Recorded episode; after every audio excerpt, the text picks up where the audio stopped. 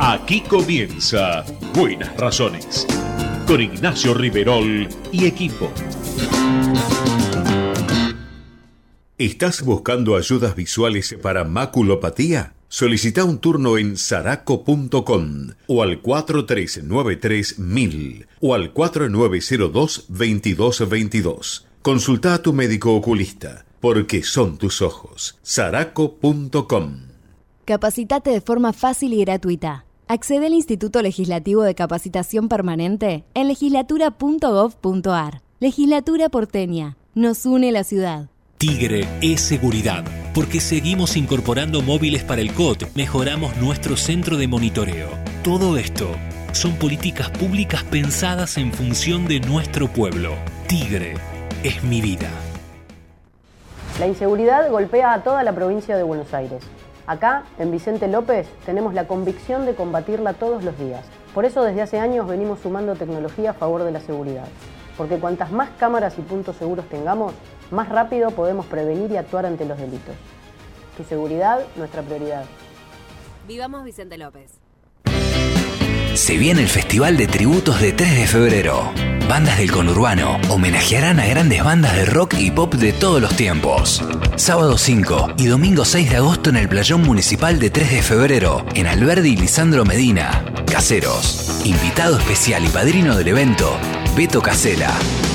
Además, feria gastronómica, paseo de artesanos y entretenimiento para los más chicos. Auspicia Ruta del Rock y Municipalidad de 3 de febrero.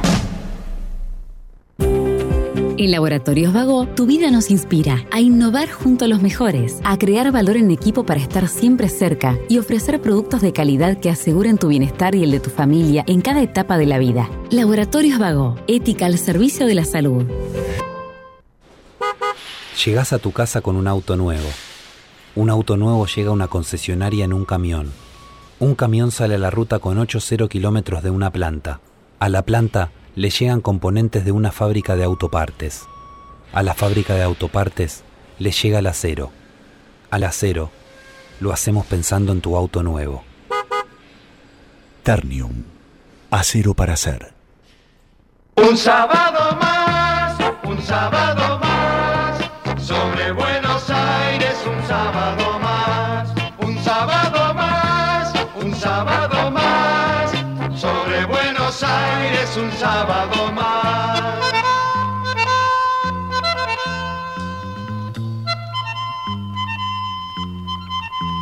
La boca del subte bosteza mi andar, rumbo a la salida de la diagonal. Cuando el obelisco le tira un mordisco a una nube flaca que intenta pasar, es un viejo Apolo que nunca despega, parado en la tarde de un sábado más. Un sábado más, un sábado ¿Qué significó, qué significa para, muchas generaciones? La mía, por ejemplo, el nombre y la personalidad y los logros de, Chico Novarro, eh, es un nombre artístico, ¿verdad? Todos los conocimos así. Bernardo Milnik es un detalle eh, con el cual nació y fue bautizado eh, en su religión este increíble artista argentino. Significa una época de oro de Argentina, no solamente del espectáculo, sino de las ciencias, de la sociedad.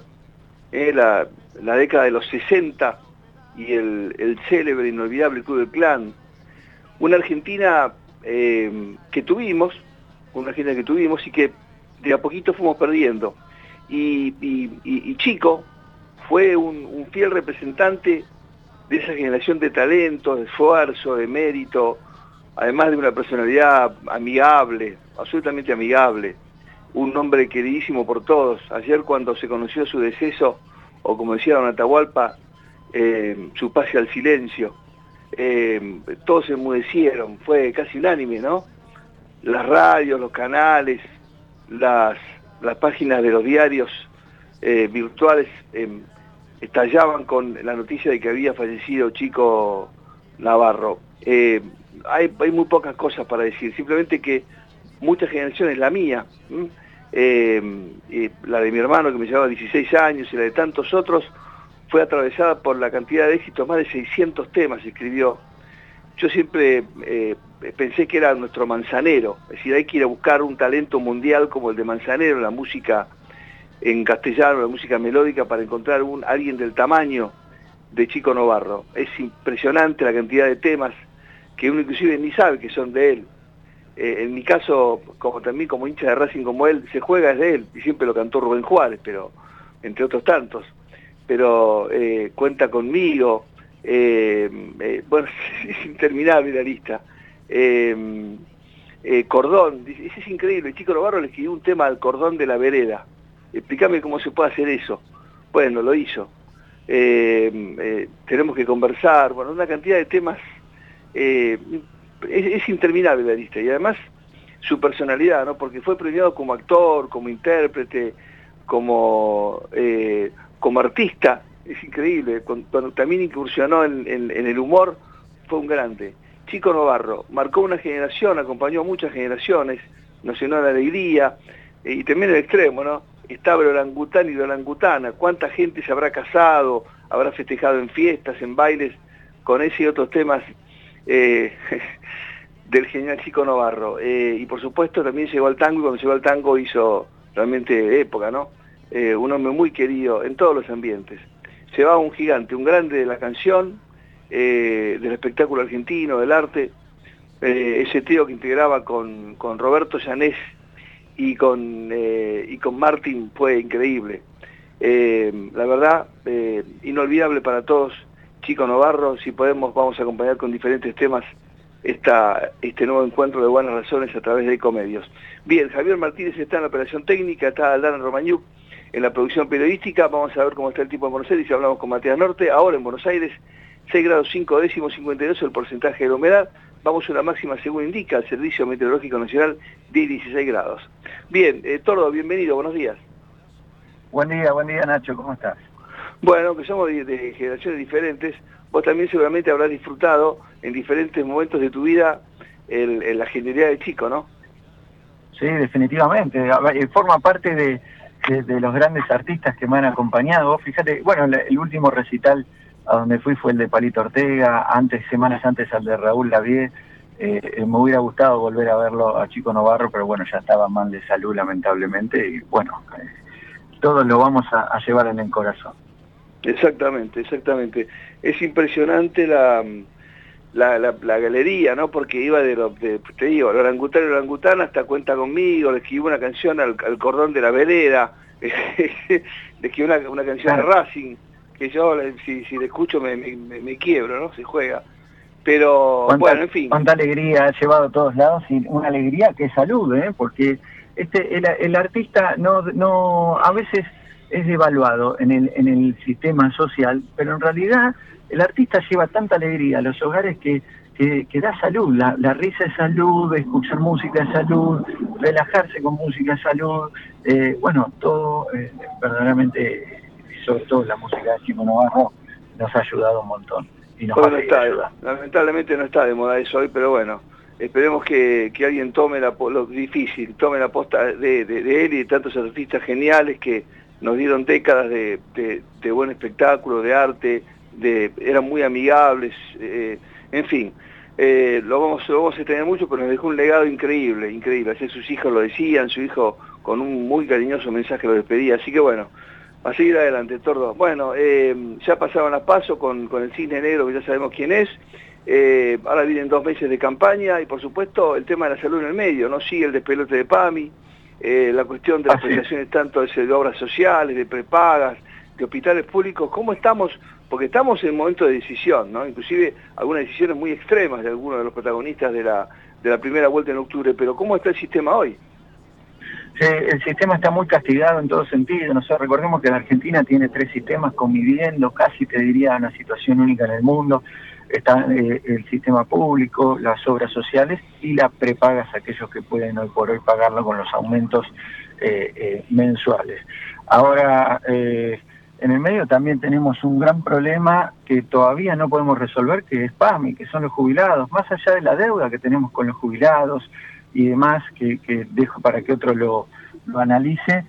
hoy el sistema de PAMI que está, ha sido hackeado, el sistema de PAMI es un sistema electrónico donde el médico tiene la firma electrónica registrada y, si uno, por, por, ejemplo, receta una ecografía a un jubilado, lo hace a través de la computadora y esa orden se eh, replica en todas las computadoras, en todos los lugares que trabajan para PAMI, entonces ni siquiera es, es, necesario imprimirla. lo que está sucediendo ahora es que la realidad es que aquellos que ejecutan esas órdenes por los médicos, entiéndase un laboratorio, una tomografía, una ecografía, todos los estudios que uno pueda llegar a, pedir, el médico eh, ejecutante de esa orden no puede eh, eh, facturarlo. ¿Qué significa? Uno quiere sacar un turno para hacerse una ecografía y el jubilado no le dan el turno porque eh, esa ecografía va a ser una ecografía, una prestación gratuita, no la va a poder, no se la va a poder facturar a PAMI porque el sistema continúa caído y todavía no está resuelto. Entonces,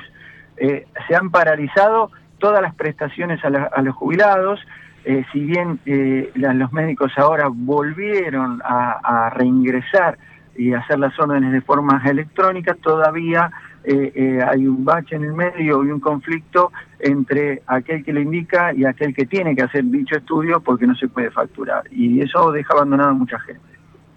Pues sabes que yo te contaba hace poco, en, una, en un curso que estoy haciendo, un posgrado, un juez federal dijo algo muy contundente, ¿no? Él decía, en la medida en que yo recibo amparos que finalmente salen a favor del, peticionante para cubrir tal o cual prestación médica, yo, decía el juez, voy, voy llegando a la conclusión lentamente que en algún tiempo más el sistema va a colapsar porque, ok, los amparos salen, pero eso significa que el sistema, el sistema de salud, también el sistema previsional, está en un punto de inflexión, en un punto de agotamiento, casi de agotamiento de materiales.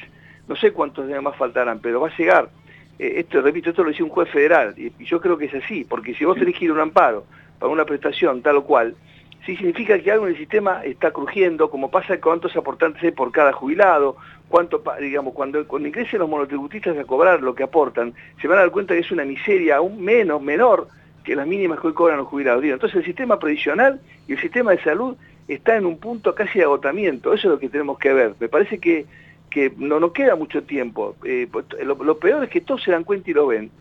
Y, nadie se encamina hacia un final distinto, es como la tragedia griega. Conociendo el final, todos se encaminan hacia ese final conocido y trágico.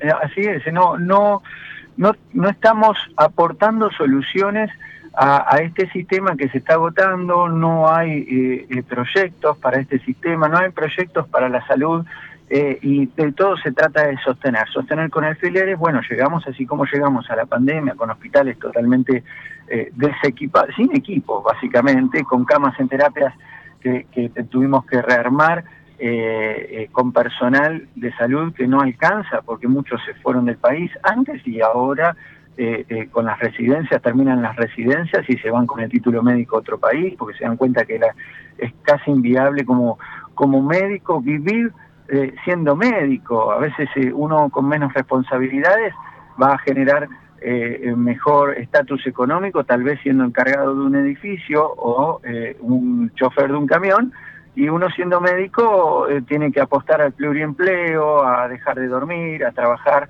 más de 48 horas semanales. no, nosotros no conocemos el trabajo como lo conocen los demás de, de 8 horas diarias, incluso trabajo en negro que pueden decir, no, pero a mí yo trabajo en negro, más en trabajar 12 horas al día. Bueno, un médico puede llegar a trabajar por día 16 horas, incluso 48 horas consecutivas sin dormir. Eh, y esto, eh, bueno, eh, impacto no solo a nivel personal de salud, sino también a, nivel insumos. Esta última devaluación nos ha golpeado enormemente.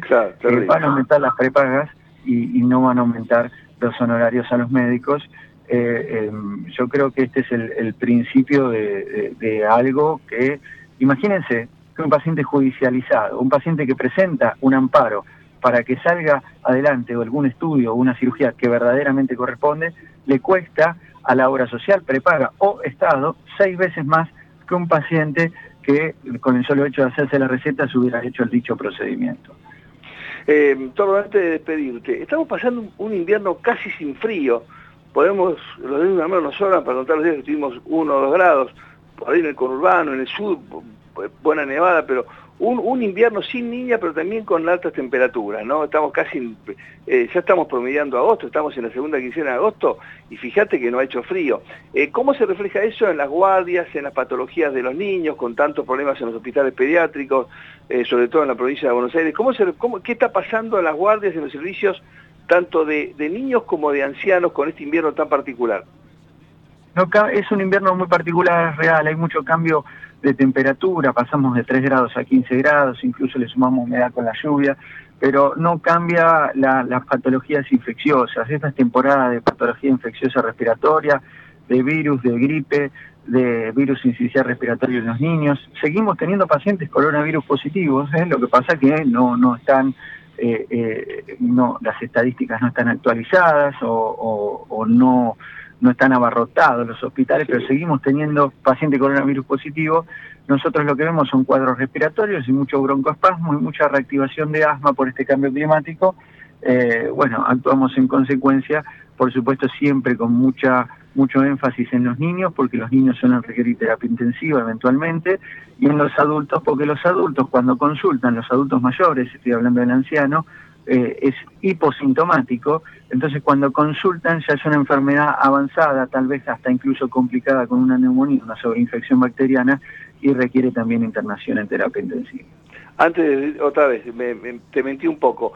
¿Qué vacunas hay que darse hoy? Ahí estoy confundido. La quinta dosis de COVID, eh, contra el COVID, la bivalente, la de la gripe, la neumonía, ¿cuál hay que darse y quiénes?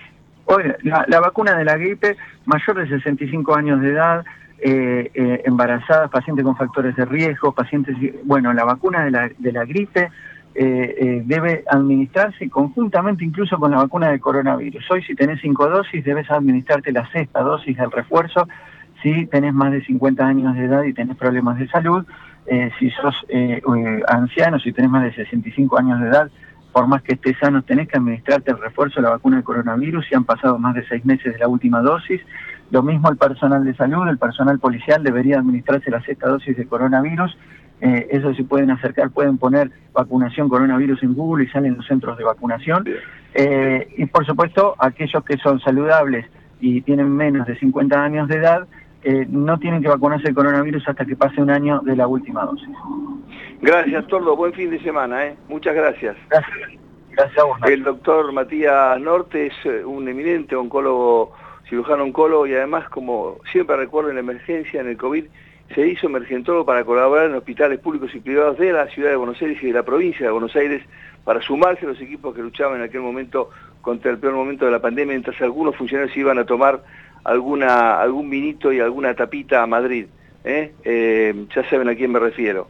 Eh, el gustazo de saludar al doctor Mauricio de Alessandro, que toda esta problemática la conoce, porque él ha recorrido y conoce siempre San Martín, la provincia de Buenos Aires, y hace seis días se elegido como el candidato intendente de San Martín, uno de los partidos más importantes del, primer cinturón del conurbano bonaerense, pegadito a la ciudad, con tanta tradición de producción, de comercio, de inmigrantes, y que por supuesto busca cambiar la suerte de la gente de San Martín. Mauricio de Alessandro con nosotros. Mauricio, buenos días. Ignacio Riverol saluda. ¿Qué tal? Que me dejaste anonadado con toda la, el calendario de vacunas que me mandó a dar el doctor. ¿Viste? No ¿Viste? puedo creer toda la gente toda la que nos falta. bueno, pero viste que ya nadie habla de eso, pero hay que vacunar, hay que vacunar. Yo soy pro vacuna, yo soy pro vacuna, Sí, sí. Entonces, siempre lo recuerdo eso.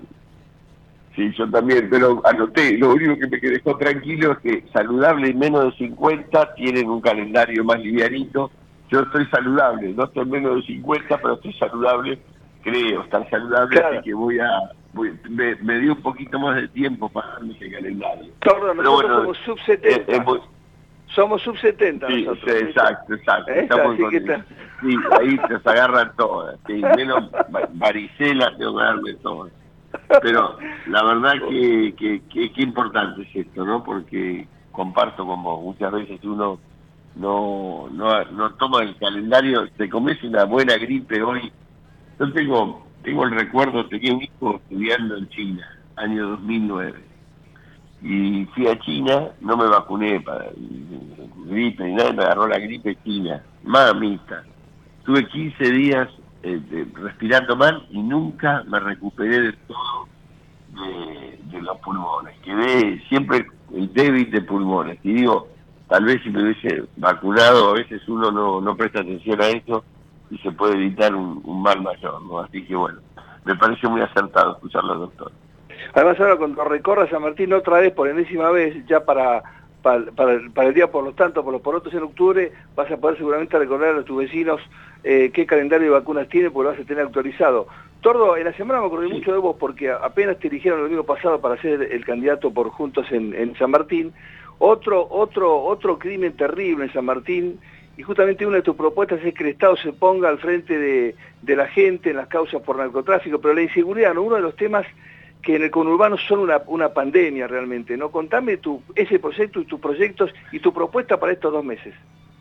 Bueno, yo tengo ahí, eh, en el ámbito local, tengo proyectos, tengo varios proyectos que arrancan por la lucha contra el narcotráfico, como dijiste vos, por la constitución de la municipalidad como que en las causas que están vinculadas al narco, porque lo que ocurre habitualmente es que las denuncias aparecen, los vecinos se juegan la vida, lo denuncian, pero nadie controla qué pasa después con esas causas penales y muchas veces falta el impulso necesario que el particular damnificado o el querellante, en el caso del narcotráfico federal, está en condiciones de hacer. Después hay otro, otro tema que he ido desarrollando durante la campaña y que tiene que ver con esa división que en su momento se hizo que el narco menudeo lo investiga la justicia local y, el narcotráfico grande la federal. Eso ha, llevado a que la justicia eh, federal tenga muy pocas causas de narcotráfico y además tiene las fuerzas federales para investigar eso y eso claramente una fuerza federal es mejor que una fuerza local para la investigación, no para hacer la inteligencia del narcotráfico, pero sí para atacar porque son fuerzas que vienen de otro lado, que no están en el lugar, que tienen menos posibilidades de ser cooptadas por el narco. Y entonces las fuerzas federales y la justicia federal tiene pocas causas, y las fuerzas locales, y la fuerza provincial, la fuerza bonaerense, el policial, están atiborradas de causas chiquitas, de poco monto, pero que en definitiva son las que dan sustento o son la, la puerta de venta del narcotráfico grande.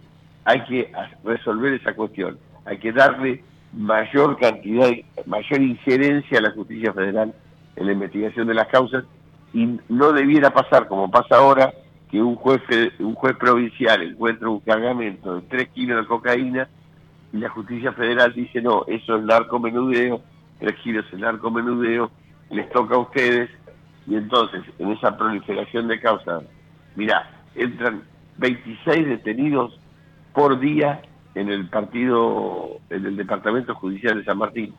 Son 9.000 al año, o hay que resolver la situación procesal de 9.000 personas. Y una de las, claro, y uno de los problemas graves con la droga que tiene la justicia provincial. ¿A dónde mandan a hacer el cuantitativo de la droga? Cuando vos, Ignacio, haces un secuestro de droga, tenés dos tienes que mirar. La primera lo hace en comisaría, es un reactivo simple para ver si es droga o no. Ese es un reactivo en dos minutos lo tenés, el cualitativo. Pero te falta el cuantitativo, porque vos no podés llevar adelante un proceso de droga, porque el tipo vos le encontraste un, paquete que, es cocaína, o tiene cocaína, pero cuando vos lo ves a esto está cortado por el menjunje habitual, vidrio molido, lo que le ponen. Entonces vos tenés que saber cuánto de ese paquete de un kilo es droga y cuánto es basura y no está eh, penado, o sea, está penado la droga, pero no la basura. Tenés que determinarlo para seguir adelante la causa. Ahora ese juez provincial no tiene en la bonaerense alguien que le dé un reactivo para poder mirarlo rápido. Le tiene que pedir, por favor, a Gendarmería, una fuerza federal. ¿Cuánto tarda Gendarmería, a la cual le llegan todos los días decenas de pedidos de esto de toda la provincia de Buenos? Un año. ¿Qué pasó en el interior? El juez tiene que resolver la situación procesal de una persona a la cual le encontraron cocaína, pero no se sabe la cantidad. Aparecen los abogados nulidades, vencimiento en plazo razonable, me tienen hace un año esperando una pericia, falta de mérito. ¿Qué pasa con esos, con esos narcos? Vuelven a la casa, tal vez con una pulsera. Vuelven al búnker, como se dice en San Martín, donde vendían droga con una pulsera después de un año en una causa donde no le pasó nada. ¿Qué te parece que hace el tipo ese en la casa con la pulsera puesta? durante ese, una vez que, que salió Claro, ya lo vimos, vuelve al delito, reincide, absolutamente, claro. Vuelve a claro, hace una semana pasó, 10 días en San Martín, agarraron un buque y había un socio sin, sin eh, eh, tobillera y el otro con una tobillera vendiendo falopa en el mismo lugar donde habían atrapado hace un año. Y la causa estaba sin resolver. Otro punto que hay que resolver, sí o sí, y lo tiene que resolver la legislatura provincial, yo lo había hablado con Santilli, lo tendré que hablar con, con Ritondo, con, perdón, con Ritondo, con Grindetti, si no, y si como se supone en, el conteo no, no cambia la suerte del candidato de la provincia de Buenos Aires, es que no puede ser que vos te atrapen en la calle con un arma, que, que escapes de un reteno, de un control policial y la y la justicia no te deje preso durante la investigación de por qué tenías ese arma. Bueno, lo dice claramente en la NU, Mauricio, que el robo de moto es encubrimiento de un delito y lo sueltan a las 48 horas y los tiene ahí en la luz de nuevo. Y los agarran bueno, con la moto robada en Capital o en la luz. Exactamente. Y te escapaste, o sea, vos te agarraron con un arma, arriba de una moto, son motochorros, claramente. Hasta que no se termine la investigación de esa, que seguramente vas a terminar condenado por sea ilegal de arma de fuego, pero no te pueden soltar si vos estás portando arma ilegal de, fuego, te detuvieron en un, en un retén, o vos te escapaste de un control policial, y al otro día te vas escarcelado. Hay que prohibir la escarcelación esa. ¿Por qué se logra esa escarcelación? Porque la, la ley procesal, no el Código Penal, dice, el juez podrá otorgar la escarcelación si no se pone en riesgo la investigación del delito o se obstruye la justicia. Y acá, eso es que el juez, la, ley tiene que decir, el juez no escarcelará a aquel que porte un arma de fuego y se ha atrapado en un retén escapando de, un control policial. Porque si no, está alargando un tipo que al otro día vuelve a hacer lo mismo. O sea, vos lo, lo agarraste en la moto con un arma y lo soltás al otro día a un tipo que tenía un arma, una moto y se escapaba de un retén policial. Ese tipo no aprendió, estuvo 24 horas preso, no hay posibilidad de que se haya resocializado. Y el segundo punto importante es que no puede haber escarcelación a un tipo que tiene 10, 15, 20 causas elevadas a juicio. En la Argentina, en la provincia de Buenos Aires, no hay límite para otorgar la escarcelación, salvo esta que yo digo, obstaculizar la justicia eh, o que, el juez al resolver suponga que va a obstruir la investigación de ese caso. Entonces hay que prohibirle al juez, no darle la posibilidad que lo elija, prohibirle la escarcelación cuando alguien tenga más de una causa elevada a juicio. ¿Por qué? Porque se supone que esa persona que está siendo investigada por un delito nuevo va a volver a cometerlo. Y no es afectarla, no es agravar la reincidencia, como algunos dicen, los afanonistas, que en este caso se está penando la reincidencia, se está penando una persona dos veces por el mismo delito, es el argumento ideal. La realidad es que vos estás convencido que estás liberando a una persona que tiene un proceso pendiente y que no está resocializado. Entonces, hay que eliminar la posibilidad de que el juez suelte a ese tipo de, personas. Y la realidad Mauricio, vos esto lo puedes hacer desde San Martín si sos elegido o requerir reformas eh, provinciales y o federales. ¿O lo puedes hacer vos? No, no. Yo, yo digo, San Martín lo que pienso hacer es juntar en una mesa a la justicia federal y a la justicia provincial. Hasta ahora ha fracasado eh, esa, esa relación. No es, no es una relación aceitada. Y esto me lo piden a grito los jueces federales y los jueces provinciales. Lo que pasa es que cada vez que alguien intentó hacer esas reuniones para que se coordine la justicia federal con la justicia provincial, se mete la política o la policía. Y los jueces consideran que no están, no están dadas las condiciones para que ellos hablen con confianza y tranquilidad y la política está metida. Así que mi idea es proponer una mesa y que se sienten en la mesa lo que se quiere sentar. Pero lo que no puede estar pasando de ninguna manera es esto que te acabo de contar. Un cargamento de 3 kilos, eh, la policía lo, encuentra, hace el allanamiento, llama al juez federal y el juez federal le dice, no, esto es narcomenudeo. Llama al fiscal de drogas de San Martín y el fiscal de drogas le dice, no, 3 kilos no es narcomenudeo. La verdad me parece sensato. 3 kilos de su cargamento, hay una estructura detrás, 3 kilos vale una, no sé lo que vale, porque no tengo ni idea por suerte de lo que vale el kilo de droga, pero no, no es un, es un, eh, una cuestión que reclama una investigación mucho más importante y mucho más grande. Esa solución eh, la puede dar la propia justicia. Esa medida no necesita nada, no se necesita ninguna ley nueva. Después, investigar en el narcotráfico, en el, no el narcotráfico, perdón, el lavado de dinero, el narcotráfico, en el partido de San Martín se puede hacer con suma facilidad. no es necesario nada, no, no, no necesita ninguna ley especial ni ninguna fuerza especial, es solo ir, hacer una denuncia donde vos supones que hay, que hay narcolavado y que la justicia federal lo investiga. Y hay muchas, muchísimas de esas este, eh, sospechas de San Martín, ¿eh? porque es un lugar donde existe claramente proliferación de edificios, concesionarios de autos que nunca nadie sabe el origen, mucho lechuga dando vuelta en, San Martín. Estamos eh, escuchando a Mauricio Alessandro, candidato a intendente de San Martín por Juntos por el Cambio.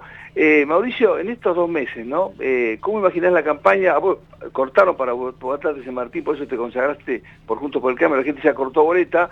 Tenemos este fenómeno que ha ocurrido en Las Pasos, que todos sabemos cuál es. para mí algunas propuestas son absolutamente inaplicables, inclusive hay un, alto riesgo de gobernabilidad, pero bueno, quedan dos meses por delante, ¿cómo imaginás esta campaña no tan, tan particular? En San Martín eh, vos estás rodeado de municipios, digamos, exitosos en muchas gestiones públicas, ¿cómo imaginás la campaña y cómo, bueno, tenés tus candidatos y, bueno, ¿qué, qué, cómo, cómo hablarle a la gente, no? Estoy sorprendido y agradecido. Y te digo esto, Ignacio, nosotros hablamos mucho porque vos tenés la tendencia de llamarnos durante la campaña y yo no tenía claro que iba a haber ese corte espontáneo un corte espontáneo que, implica, yo creo que algo que estamos viendo en la realidad de la política de, estas elecciones. La rebeldía ya no es de izquierda, es más de centro, centro-derecha, y la gente busca lo nuevo, porque entiende que lo que los que ya la gobernaron fracasaron. Creo que en base a eso hubo un corte espontáneo de boleta y, yo pude interpretar, o la gente interpretó directamente, que yo estaba en condiciones de darle eso que, les preocupa, ¿no? Algo nuevo y una, y una idea de que la rebeldía ya no es... La rebeldía hoy es decir lo que dice la gente todos los días cuando vos hablas en el barrio. La seguridad no es de izquierda ni de derecha, es un derecho humano. Los de azul son buenos, los que portan palos y máscaras son malos no se puede gastar más de lo que entra, no hay, hay que simplificar los trámites, vos no podés poner un comercio de San Martín sin pasar por una cantidad de estas gestores, tipos que conozcan los trámites municipales, tenés que pagar tasas, el doble de tasa que al lado del 3 de febrero, vos querés poner una mercería, mirá, es famoso este este episodio de un señor que vendía bondiola, ¿sabes? Bondiola no la bondiola no, no el fiambre, ¿no? La carne, la bondiola. Vendía bondiolas y las traía de un frigorífico de la capital a San Martín. Y lo robaban cada tanto. Los choferes, cuando los iban a robar, a robar el camión con la bondiola, lo único que pedían es que no le robaran los 21 permisos que necesitaban para pasar de capital a provincia. Se abrazaban a la carpeta más que a la bondiola.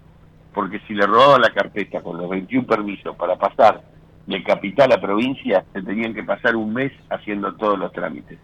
Para pasar de la Alemania nazi, la, no nazi, eh, la Alemania después de la guerra, para pasar de Berlín Occidental a Berlín Oriental se necesitaban cuatro permisos. Para pasar con una bondiola de capital a provincia a San Martín necesitas 21 permisos.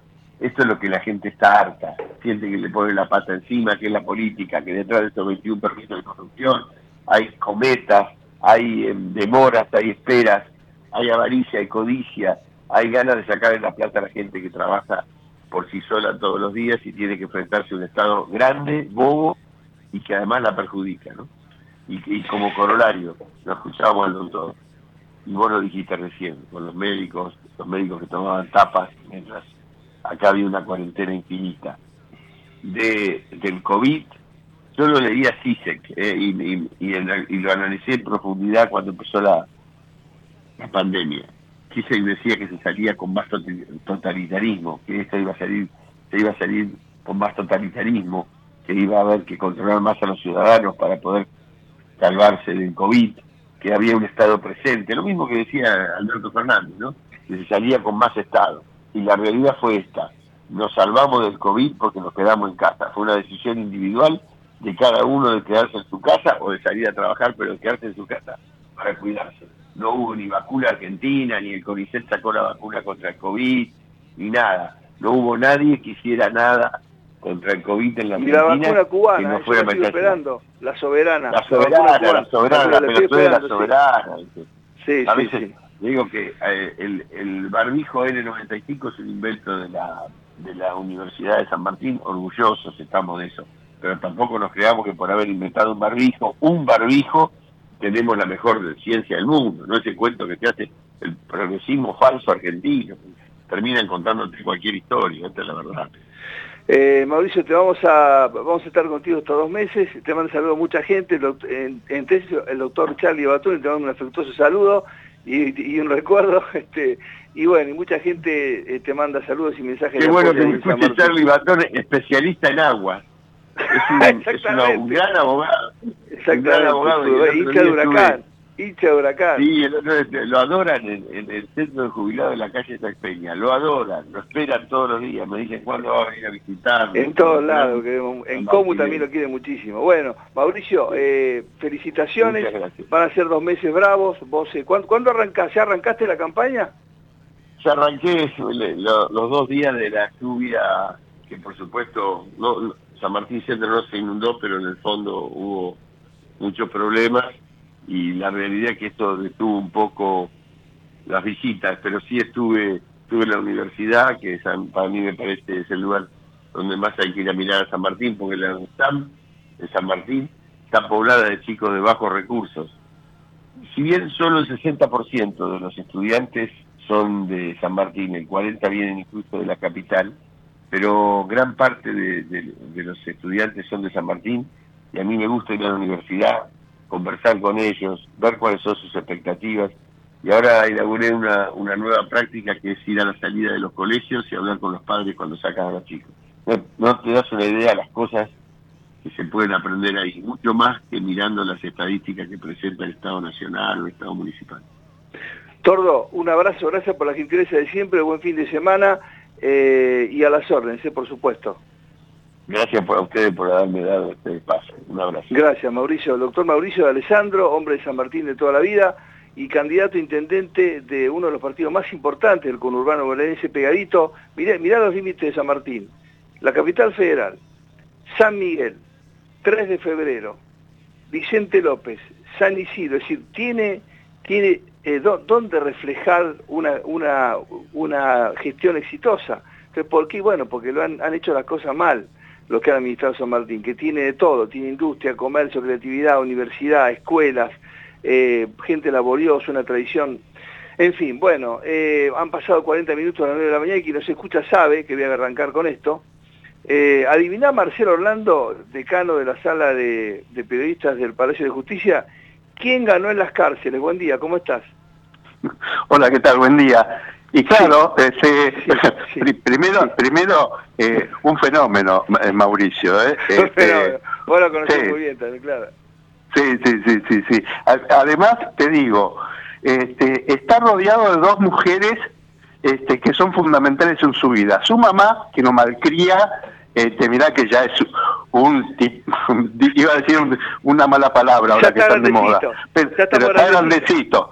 Este, que lo sigue mimando, que, lo, que, le hace de comer lo que quiere los fines de semana, y qué sé yo, y tiene una mujer, la doctora Mariana Gallegos, que lo banca, que es la que trabaja en la casa para que el señor pueda este, antes jugar al golf y ahora hacer política. bueno, pero ahí está, viste, hombre y una mujer, en este caso dos. E, exactamente, exactamente, sí, sí, sí. Y vos sabés, y vos sabés, Nacho, que mientras que escuchaba la nota con el doctor Alessandro, yo me acordaba que este eh, hace bastante tiempo atrás em, yo entrevistaba a un juez federal de San Martín y nos decía, acá en nuestro distrito este, hay un narcotraficante que quiere ser candidato a intendente. O sea, cómo estaba metido el tema de la droga en la política. Este, Y, bueno, tienen que lidiar con eso. ¿eh? No, no le va a ser fácil a Mauricio estar al frente de una que el Estado sea particular edificado, ¿viste? Es muy, es muy ah, revolucionaria ah. esa propuesta, claro. Absolutamente, absolutamente. Bueno, este, arrancamos con ganar, el por la patria en la cárcel, ¿no? Bien, está, está bien. Ganó y por afano, ¿eh? El 50%... bueno, ¿por cómo va a ganar? Claro, por robo. claro, claro, claro. Y bueno, es, parte, ¿no? Son socios. este, eh, obviamente. Vos fíjate que, que para, para, para ser funcionario de este gobierno, este, no tenés que tener currículum, sino tenés que tener prontuario. ¿eh? Claro, porque este, fíjate, no hay, no hay ficha limpia que valga. No, claro, claro, realmente, realmente. la cantidad de funcionarios procesados y cuestionados y condenados por delitos de corrupción, este, es, eh, yo, yo creo que es récord en la historia argentina. No, pero eso es Laufer, es relato, no, no, es Laufer, no, no. Sí. Es casi relato. Sí, sí, sí, sí, sí, Se puede creer. Che, segundo se lo miré en la cárcel, ojo, ¿eh? Se ve que tiene miedo ese junto porque salió tercero lejos.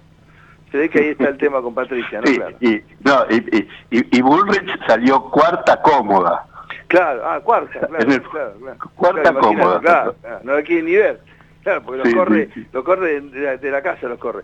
Bueno, eh, espera, ¿por dónde quieres arrancar? Porque tenemos el tema de la boleta Servini, Servini que estuvo muy activo el domingo pasado y en la semana... Lo, lo, sintetizamos diciendo, el, en octubre votamos votamos con, con papel. Con boleta, claro. la Chuchi estaba que trina. Las demoras, las fallas, este, eh, eh, todo lo que ocurrió el domingo pasado, la Chuchi caminaba por las paredes en la Cámara Electoral no sabían cómo contenerla. Este, le mandaba oficios y oficios, eh, los inundó de oficios a los camaristas electorales, este, y bueno, finalmente dijeron, vamos a hacer algo, vamos a contenerla, porque si no, este, así que bueno, aparentemente este, va a haber vuelta atrás, nada de voto electrónico, nada de, de boleta electrónica, nada, no, este, volvamos, volvamos a los inicios. Claro, vamos, vamos, vamos a hacerla simple porque además ponemos en juego un distrito clave, ¿no? Bueno, y después hubo también novedades, bueno, con la señora que está, la señora se fue a su lugar y está callada, pero cuando está callada y cuando más miedo me da. no, bueno, este, vos sabés que para lo único que se hacen notar este, los kirchneristas son para eh, manotear las cajas. Nunca jamás se hacen cargo de este, en los momentos difíciles. Este, esta es un esta es una constancia. Este, y, y, la realidad es que está muy cabizbaja porque eh, asimiló duramente el golpe de no haber podido este, nombrar a la doctora Ana María Figueroa, a pesar que el Ministerio de, de Justicia el viceministro de Justicia, Martín Mena, este, le pidió al Consejo de la Magistratura que este, que, le prorrogue este, su mandato como, como magistrada. Necesitan los kirchneristas garantizar la impunidad. Lo cierto, Nacho, es que, y vos sabés que yo consulté algunos colegas suyos, incluso algunos presidentes de sala de la Cámara de Casación Penal. No nos olvidemos que la doctora Ana María Figueroa, hasta la semana pasada, hasta que cumplió los 75 años, era la presidenta del máximo tribunal penal federal del país. Este, obviamente renunció, quedó a su quedó eh, como presidente el que era vicepresidente, el doctor Mariano Boriski, ¿no? Este, pero vos sabés que me dijeron, colegas suyos y algunos magistrados que me, que me crucé, eh, fueron contundentes, fueron lapidarios.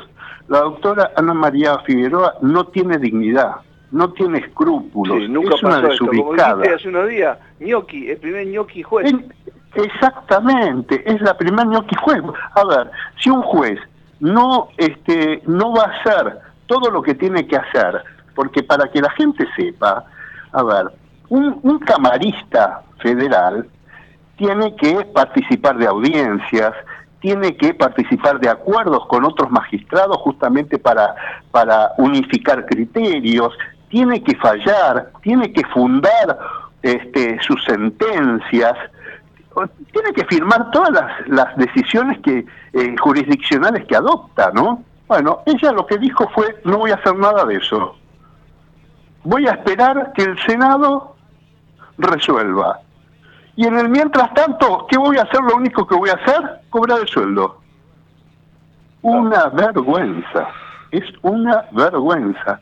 Pero bueno, este, es una jueza militante, es una jueza de justicia legítima, y, yo asocio esto inmediatamente con la decisión del Papa. Ah, no, bueno, este, eso a mí me excedió, eso ya directamente, ya está, ya, ya está, listo. No, para mí es un tema, digamos, terminado, que Dios lo ayude. A ver, para que los oyentes sepan de qué estamos hablando, el Papa Francisco designó a Raúl Eugenio Zaffaroni como directivo de un instituto del Vaticano, va a realizar, no sé, actividades de investigación, de formación, de docencia, de derechos sociales, de migración, de colonialismo. Pero, ojo, no solo a él. ¿Sabes a quién este, también nombró? Al juez, este, también militante, al doctor Roberto Gallardo. No. Que todo, que todo, que para, que para que la gente sepa es un juez contencioso administrativo aquí de la ciudad y que lo único que hace es estar en contra del gobierno, de, lo, de, de, las funciones que hace el gobierno del para un, un dato, a ver, fue el que impidió el uso de las taser, de las pistolas Taser por casi 10 años.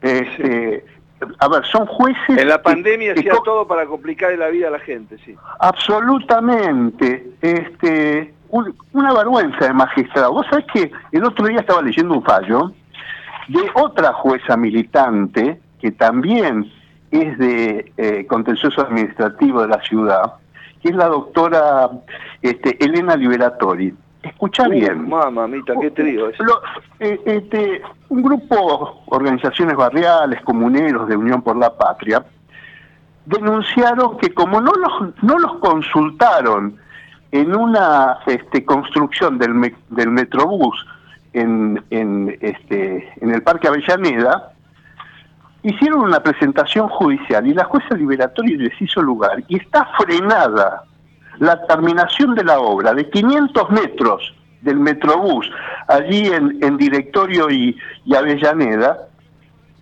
este, ¿sabes por qué? Porque este, han presentado un amparo porque no quieren que tiren abajo 13 árboles.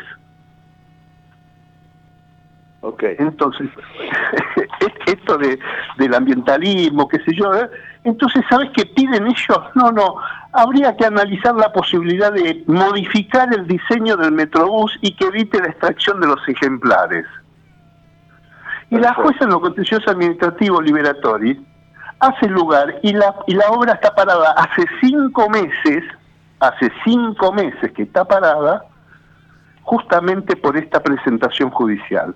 Estos son los jueces que tenemos en la ciudad de Buenos Aires, que reitero, cobran muy bien, muy bien, este, y actúan de esta forma, en contra de los intereses de los porteños.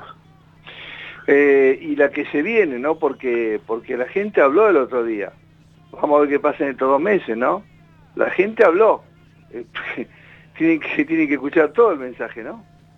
Absolutamente, absolutamente. Pero bueno, Ah, vamos a escucharlo a Luisa Martín, cuál es el análisis que hace él de todo podría, esto. Se va a armar acá, sí, que podría. Bueno, yo te, te libero, te mando un gran abrazo, eh, gracias por, el, por los datos que tiraste de las dos grandes mujeres que bancan a, Mauricio Alessandro en San Martín, para que haga política, eh, y bueno, buen fin de semana, saludos a Añetita. dale, dale, dale, te mando, te mando un abrazo grande. Este, bueno, me imagino que vos debés haber este, roto el chanchito para, para el Día del Niño exactamente, por supuesto, por supuesto, sí, por supuesto. No, que están los ah, juguetes. No, pero está todo tranquilo. Ahora, viste que ya, ya, con el eh, acuerdo de precios, sí. Ah, ah, cierto, cierto, cierto. Sí, acuerdo de precios está... preparate el 24 de la mañana, preparate el 24 de octubre de la mañana, ¿eh? Y la nafta no, no aumenta hasta octubre, hasta después de las elecciones. Mamma mía, eh, mamá, preparate el 24 de la mañana, el lunes prepárate. Bueno, Marcelo, buen fin de semana, ¿eh?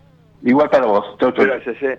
Marcelo Orlando es uno de los periodistas decanos de la sala del Palacio de Tribunales, eh, con un enorme conocimiento de, bueno, no solamente de los expedientes, las causas, sino de, toda la estructura de la justicia. Viste que nombramos un candidato que por supuesto es un gran abogado, el doctor Alessandro, y enseguida este, empezó a nombrar gente relacionada con, así, así es de ese conocimiento de, Marcelo. Bueno, muy bien, han pasado 52 minutos de las 9 de la mañana, tenemos una jornada fresquita, bueno, acorde al invierno, que la verdad que tuvimos pocos días de frío. Vamos a ver qué dice el Servicio Meteorológico Nacional, 6 grados 5 a la actual en Buenos Aires, tenemos visibilidad perfecta, 10.000 metros, viento en calma, bajó, tuvo un par de días con mucho viento, presión 1007.4 hectopascales, la humedad 52%, Javier Martínez en la operación técnica y Aldana Romañú con la producción periodística hasta las 11 de la mañana en Ecomedios, buenas razones.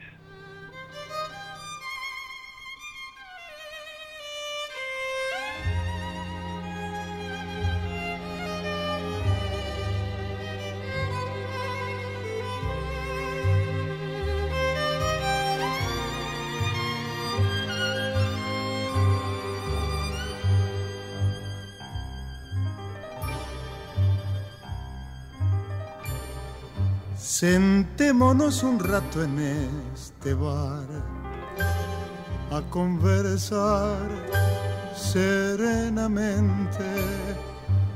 Echemos un vistazo desde aquí a todo aquello que pudimos rescatar. Hagamos un balance del pasado como socios arruinados, sin rencor Hablemos sin culparnos a los dos, porque al final salvamos lo mejor. Ha pasado solo un año y el adiós. Cuánta, cuánto talento, cuánta inteligencia ¿no? en su poesía, en sus más de 600 canciones registradas en Argentina y en el mundo. Eh, un gigante, un gigante, repito, para mí aquí hizo hasta Manzanero para encontrar un autor de, nuestra América Latina con semejante cantidad de éxitos en la canción melódica, en el tango, un género tan particular en el mundo, el increíble Chico Novarro. Y por supuesto, quien eh, nos escucha habrá, se habrá con el orangután y la orangutana y el resto de los éxitos de Chico. Luisito San Martín, Luisito, bienvenido, buenos días. Vos sabés que lo escucho y me viene a la memoria mi vida completa. Porque todo, total, a todo lo pasa. ¿No? Eh, el, nacimiento del Club del Clan cuando yo era chico, no tan chico, además. Eh, y Chico Novarro que era el distinto, porque Chico Novarro eh, y algún otro se iban por el tango, por ahí, pero estaba el orangután en el medio y con eso nos alcanzaba para para toda la fiesta. El camaleón, bueno, el camaleón. El camaleón, mamá. ¿Cuántos El camaleón que cambia de según la ocasión, el camaleón. Pero, además ese trío increíble con Roberto Sanés y Martín, ¿no? Era increíble. Increíble, los tres, ese trío. El camaleón que además es aplicable hoy en día a la política. Mirá vos, oh, increíble. No, ese es un, es, un, este, un previsor de, lo, de, la historia. Bueno, hablando de la política, estamos en una instancia... Habló la gente, ¿no? Vos venías advirtiendo, venías advirtiendo. Contanos tu lectura. Sí. Mira, eh, habría que ir al, fondo de la historia, historia brevísima, brevísima, para entender esta lectura. Eh, ¿De dónde sale mi ley? ¿De dónde sale este, esta bronca? Milley fue un hombre que eh, perteneció muy cercano, muy cercano, el fenómeno Milley, nace con un experimento masa. Mirá lo que te estoy diciendo. ¿eh? Mi ley nace como un experimento de masa en el armado de sus operadores, todos ligados a Marcos Labaña, ¿eh? con Eugenio Casieles, con Ramiro Marra, eh, que eh, con el tiempo se, se instaló la idea de que había que dividir a Juntos por el Cambio. Había que dividir porque era una fuerza imposible de detener. Bueno, así fue la historia. La cuestión es que mi ley se le fue de las manos, comenzó a hablar de casta, eh, se reunió eh, nada más ni nada menos que con hombres como Roque Fernández, Carlos Rodríguez, Darío Epstein, ¿no? fíjate vos, toda figura del menemismo, ¿no? Eh, intentó de alguna manera, junto con Carlos Quecucci, que es, digamos, su cerebro mágico, ¿no? Tratar junto con Guillermo Franco de darle una, una salida bien democrática y con un discurso muy fuerte, y se le fue de las manos a Massa. Eh, Hoy en día, si yo tuviera que opinar de acuerdo con lo que charlo con la gente del peronismo, eh, sobre todo el peronismo más reaccionario a masa, ¿no? Estoy hablando de los kirchneristas purísimos, y, yo le voy a dar el, voto al peludo. Así como lo dije, escuchase.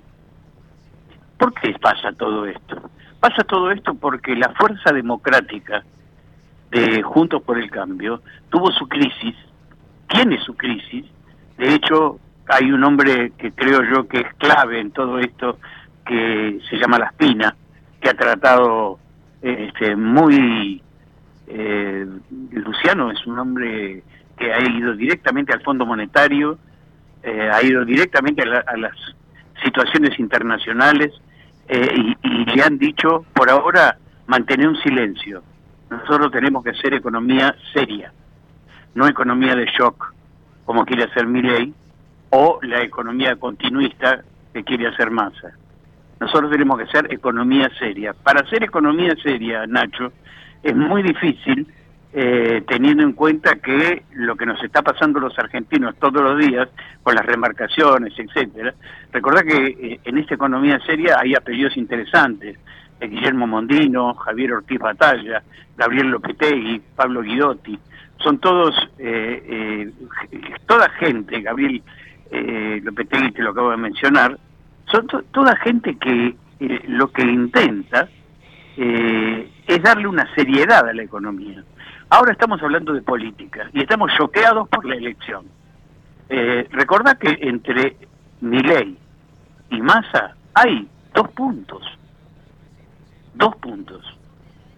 El cambio eh, furibundo, el, el cambio del primero y el segundo, va a tener que llegar en esta en esto en este mes y medio que nos falta dos meses además este con una medio, con una campaña muy seria. hay elecciones provinciales muy seguro va a ganar juntos. Entre Ríos Chaco oh, Santa Fe Mendoza va a sumar más provincias. Y después el cómo a ver vos vos tenés todavía más, más experiencia que yo. Yo tengo 42 años.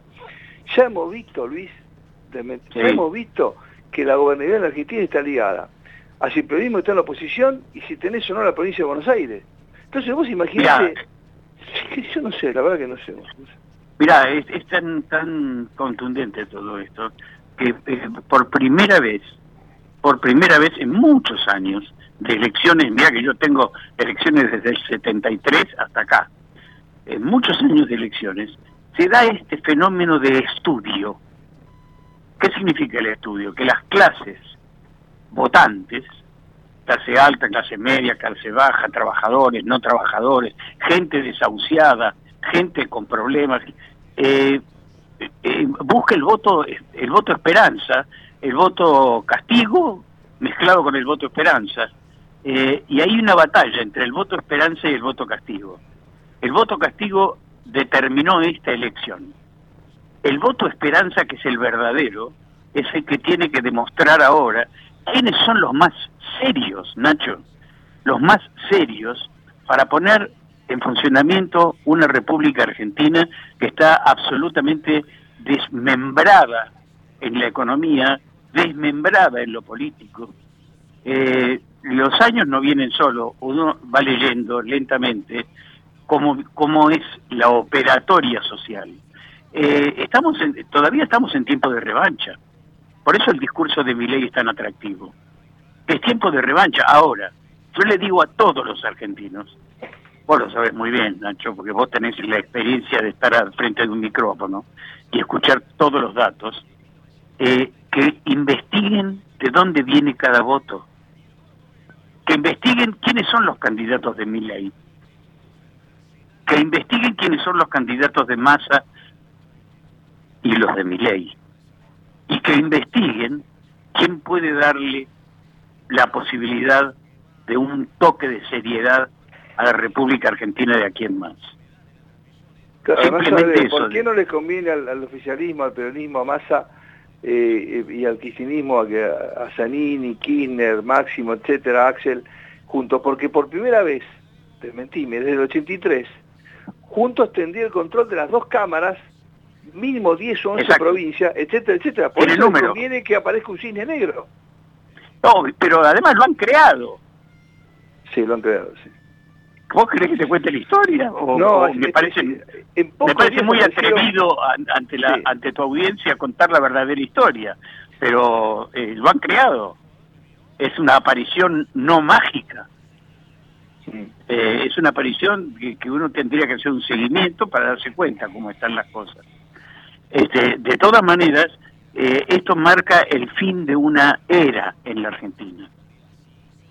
¿Será Luis, ¿será Luis o, no, Marca el, no, se eh, el fin, cuando uno eh, habla del fin de una era, no habla de una de, un de un corte dramático y abismal. Habla de que se va transformando. Entonces vamos a tener un proceso de transformación del kirchnerismo a este, esta suerte de neo... ¿Cómo, cómo llamarlo? vos sabés que la palabra peronismo me queda enorme, porque si Juan Domingo Perón se levanta, busca las manos y se va a otro país, les puedo asegurar, ¿no? Porque esto no es peronismo. Eh, y lo digo con todo respeto, pero usar el nombre por usar el nombre. Además, todas las fuerzas políticas en competencia tienen peronistas a la cabeza. Todas. Claro. Que, han, que, han tenido, que han tenido su paso por otros lados, sí, también, pero todos han tenido su paso por el peronismo, todas, ¿eh? sin excepción. Yo por eso creo que la evolución de los hombres de la política es lo que tenemos que ver los argentinos, cosa difícil, porque votamos muy con el corazón, eh, digamos, eh, en forma espontánea, en forma de bronca. no me gusta el voto bronca a mí, porque el voto bronca no, no, no da resultados en la gestión. El voto bronca da resultados en la elección, pero no en la gestión. Acá tenemos que buscar resultados en la gestión. Tenemos que sacar a la Argentina de estos lugares y sacar a la Argentina de esta situación tan particular. Hay nombres, apellidos, yo te podría inclusive este, dar nombres acerca de lo que los que no quisieron entrar en la colectora eh, Miley eh, y, se quedaron para tratar de hacer las cosas bien dentro de, una estructura política, yo diría, más coherente, ¿no? Y que se viene preparando. Eh, es notable la forma en que Junto por el Cambio ha apretado el pie en el embrague y puso una marcha más baja. Eh, esto es tal vez para dejar pensar y para que dejar que el exabrupto siga por otro lado. Eh, en Estados Unidos, la última reunión de la Espina, por ejemplo, fue muy seria esa reunión. Va a haber otras reuniones, seguramente. De hecho, las ha habido ya con la gente de Milán, inclusive. Pero eh, eh, creo que la seriedad viene de afuera. cuando vos escuchás la cantidad de instrumentos nuevos que quiere aplicar mi ley, hay un rechazo por parte grande de los banqueros norteamericanos. Muy, contundente Estados Unidos, de ex funcionarios del Tesoro, del Fondo, sí, sí, contundente. Inclusive ayer anunció que, va a cerrar otro instituto, el, el Inca, bueno, no sé, no sé, la verdad que... En sí, hay, eh, cosas locas, eh, muy locas, entre las eliminaciones. Eh, la única que veo coherente, mirá lo que te voy a decir, ¿no? la única que veo coherente que debería ser relativamente pausada pero pero coherente es el fin de las, de las retenciones al campo, que es nuestro gran productor. Ahí coincido, ¿Eh? acero, de, sí. Eh, vendrán dos meses bravos, Luis, de, mucho, de escuchar mucho, de ver qué, qué, pasa, de comportamientos este, y de que no nos vendan eh, eh, como ese gato por liebre, ¿no? Mamma mía. Sí, sí, a veces los escucho, en un segundo escucho, por ejemplo, hay que terminar con el Banco Central, por ejemplo, ¿no? no Y hay que darle al Banco Central la función que tiene un Banco Central en el mundo, eh, que no es la que tiene acá en la República Argentina, que es un banco prestador. Eh, tiene que tener la función del Banco Central. Si esto significa un cambio, bueno, bienvenido sea, pero eh, cuidado con todo esto porque eh, en, el discurso acelerado a veces confundís a la gente. Eso es lo que pasa. Yo soy un practicante de la moderación en este momento. Eh, a medida que se vaya acercando la elección, seguramente voy a estar más apasionado. Seguramente voy a estar, voy a haber estudiado un poco más quién es quién, quién se debe ir y quién se debe quedar. Pero por ahora este, seamos serios, que es lo más importante. Gracias, Luisito. Gracias, Luisito. Y nos vamos a la matanza. Ya te, ya está escuchando Lalo Kreuz. Eh, Lalo, bienvenido, buenos días. Buenos días, Nacho, ¿qué tal? Muchas gracias por la oportunidad. Estabas escuchando a Luisa Martín, que es uno de los decanos de la sala de periodistas de, la Casa de Gobierno, justamente hablar de lo que pasó el domingo, la matanza hubo otra vez otro, otro cachezazo tremendo al, al espinosismo y al y a los bueno y a, este, este, este movimiento tan particular en la matanza. Contame cómo saliste vos, que fue una predicción formidable, a pesar de que tuviste problemas desde, desde muy tempranito, y qué, cuál es el desafío que viene, porque, porque ahí siguen perdiendo votos, pero hay que pensar muy bien qué van a hacer eh, en la elección de octubre, no en la matanza. Sí, en verdad que lo primero que hay que ratificar es que el fracaso, la decadencia, la implosión de un sistema en el país, en la provincia y, y en la matanza, porque en la matanza parecía que nunca iba a llegar el castigo, que acá pasara lo que pasara, tenían la vaca atada, mucha gente subestimando a los matanceros, mucha gente dando por hecho que esto era como una especie de condena bíblica. Y recién yo pensaba, por ejemplo, el, el, el, el se da en un momento una táctica de, de, incluir en el voto a los jóvenes a partir de 16 años, como que en ese momento ellos eran la renovación de la política, la juventud los iba a apoyar.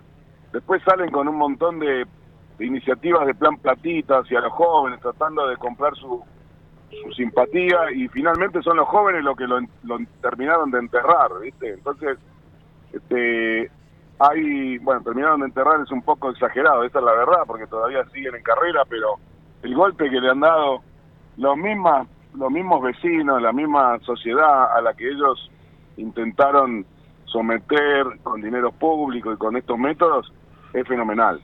El desafío es real, porque hoy está fragmentada la oposición o el poder de la oposición entre Juntos por el Cambio y Avanza Libertad. En la matanza evolucionamos. Espinosa tiene 170 mil votos propios y está desesperado para ver si va a lograr que los votos de del espacio de Cubría lo respalden.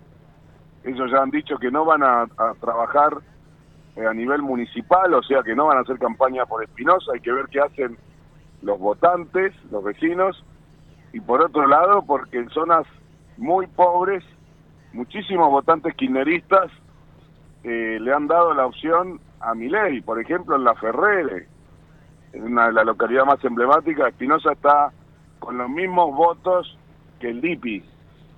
Tiene un, un problema real y nosotros tenemos un desafío real, que es que entre las tres opciones a intendente nosotros podamos ser la opción que termine coronando un triunfo que se ha construido desde hace mucho tiempo.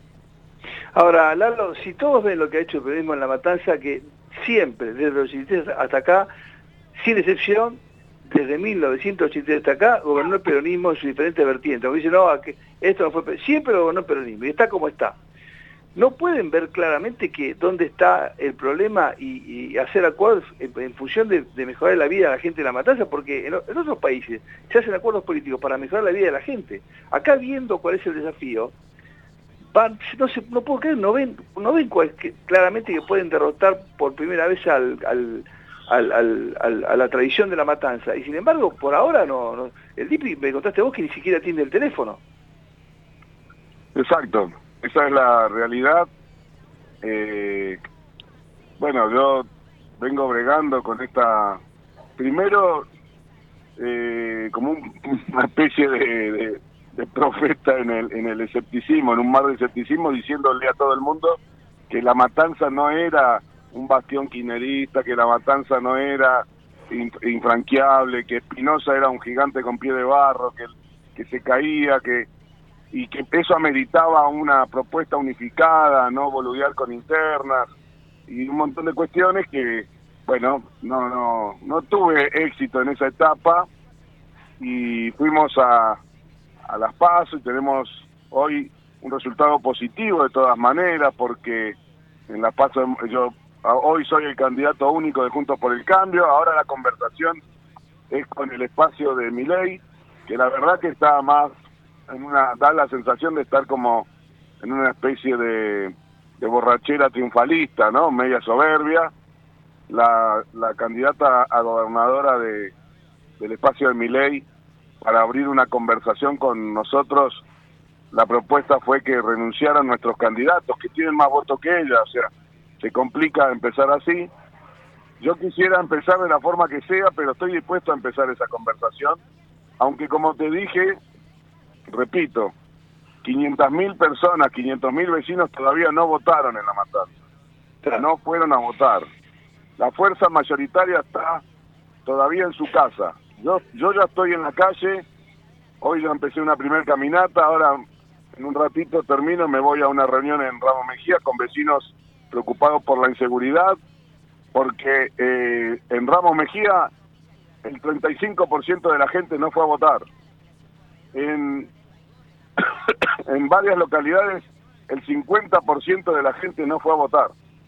Acá tenemos todavía una conversación que creo que es más importante con los vecinos que con los dirigentes. Pero si el DIPI me atiende el teléfono, también converso con él. Lalo, eh, vamos a estar todo mes acompañándolos. Eh, viene una tarea difícil después de la devaluación del lunes pasado, de todo lo que está haciendo el gobierno, de los precios, de lo que se viene para adelante. Pero bueno, eh, como siempre, eh, caminaremos con ustedes la matanza. Bueno, yo te agradezco y, y es así, la matanza puede inclinar la balanza, yo creo que por primera vez en la historia hacia el lado del bien, para el bien de la matanza, de la provincia y del país. Gracias. Lalo, un fuerte abrazo, ¿eh? Buen fin de semana. Eh, Lalo Creus es el candidato intendente del Partido de la Matanza, eh, el más imponente, el más importante del conurbano Valencia, uno de los más importantes del país. ¿eh? Tiene un padrón de, de un millón y medio de personas. Eh, es realmente mucho, más que muchas, muchas provincias, muchas provincias, ¿eh? y está gobernada sin interrupción desde 1983 por el peronismo en sus diferentes vertientes o, eh, o perfiles, ¿no? Pero siempre gobernada por el peronismo. Cada vez pierde, perdió más o menos 400, 500 mil votos el peronismo en la provincia, en, en La Matanza.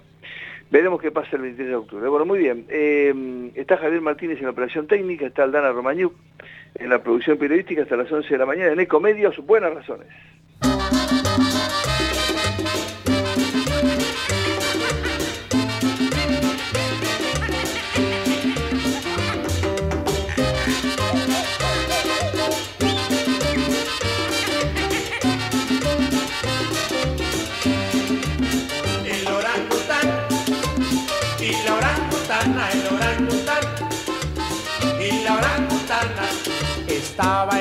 Orangután meciéndose en una rama.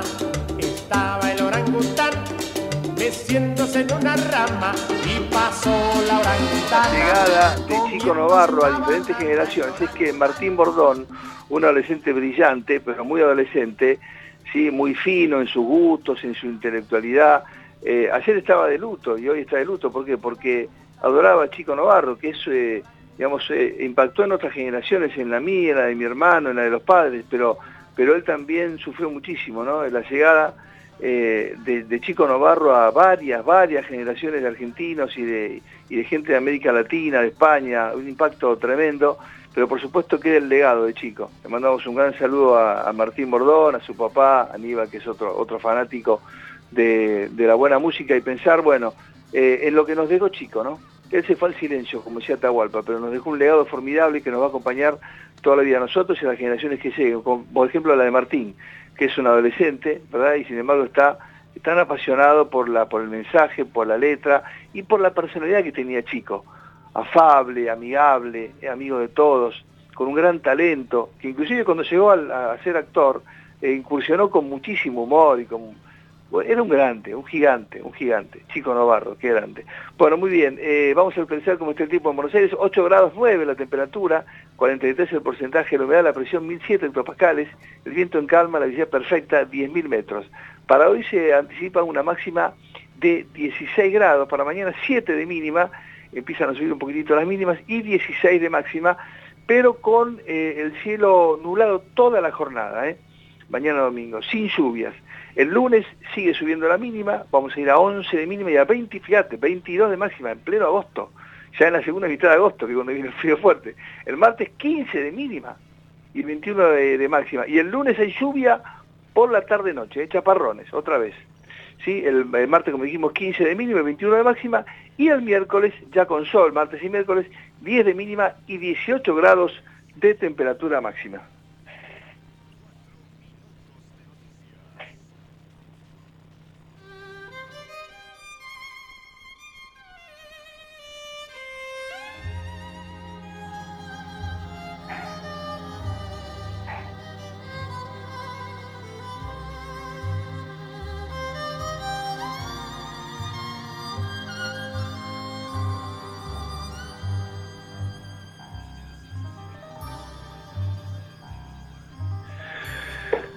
Bueno, en pocas horas, bueno, ya en realidad para muchos ya empezó el Día del Niño, todos llevamos un niño en nuestro cuerpo, en nuestro corazón, en el alma, y eh, el día de mañana es muy particular.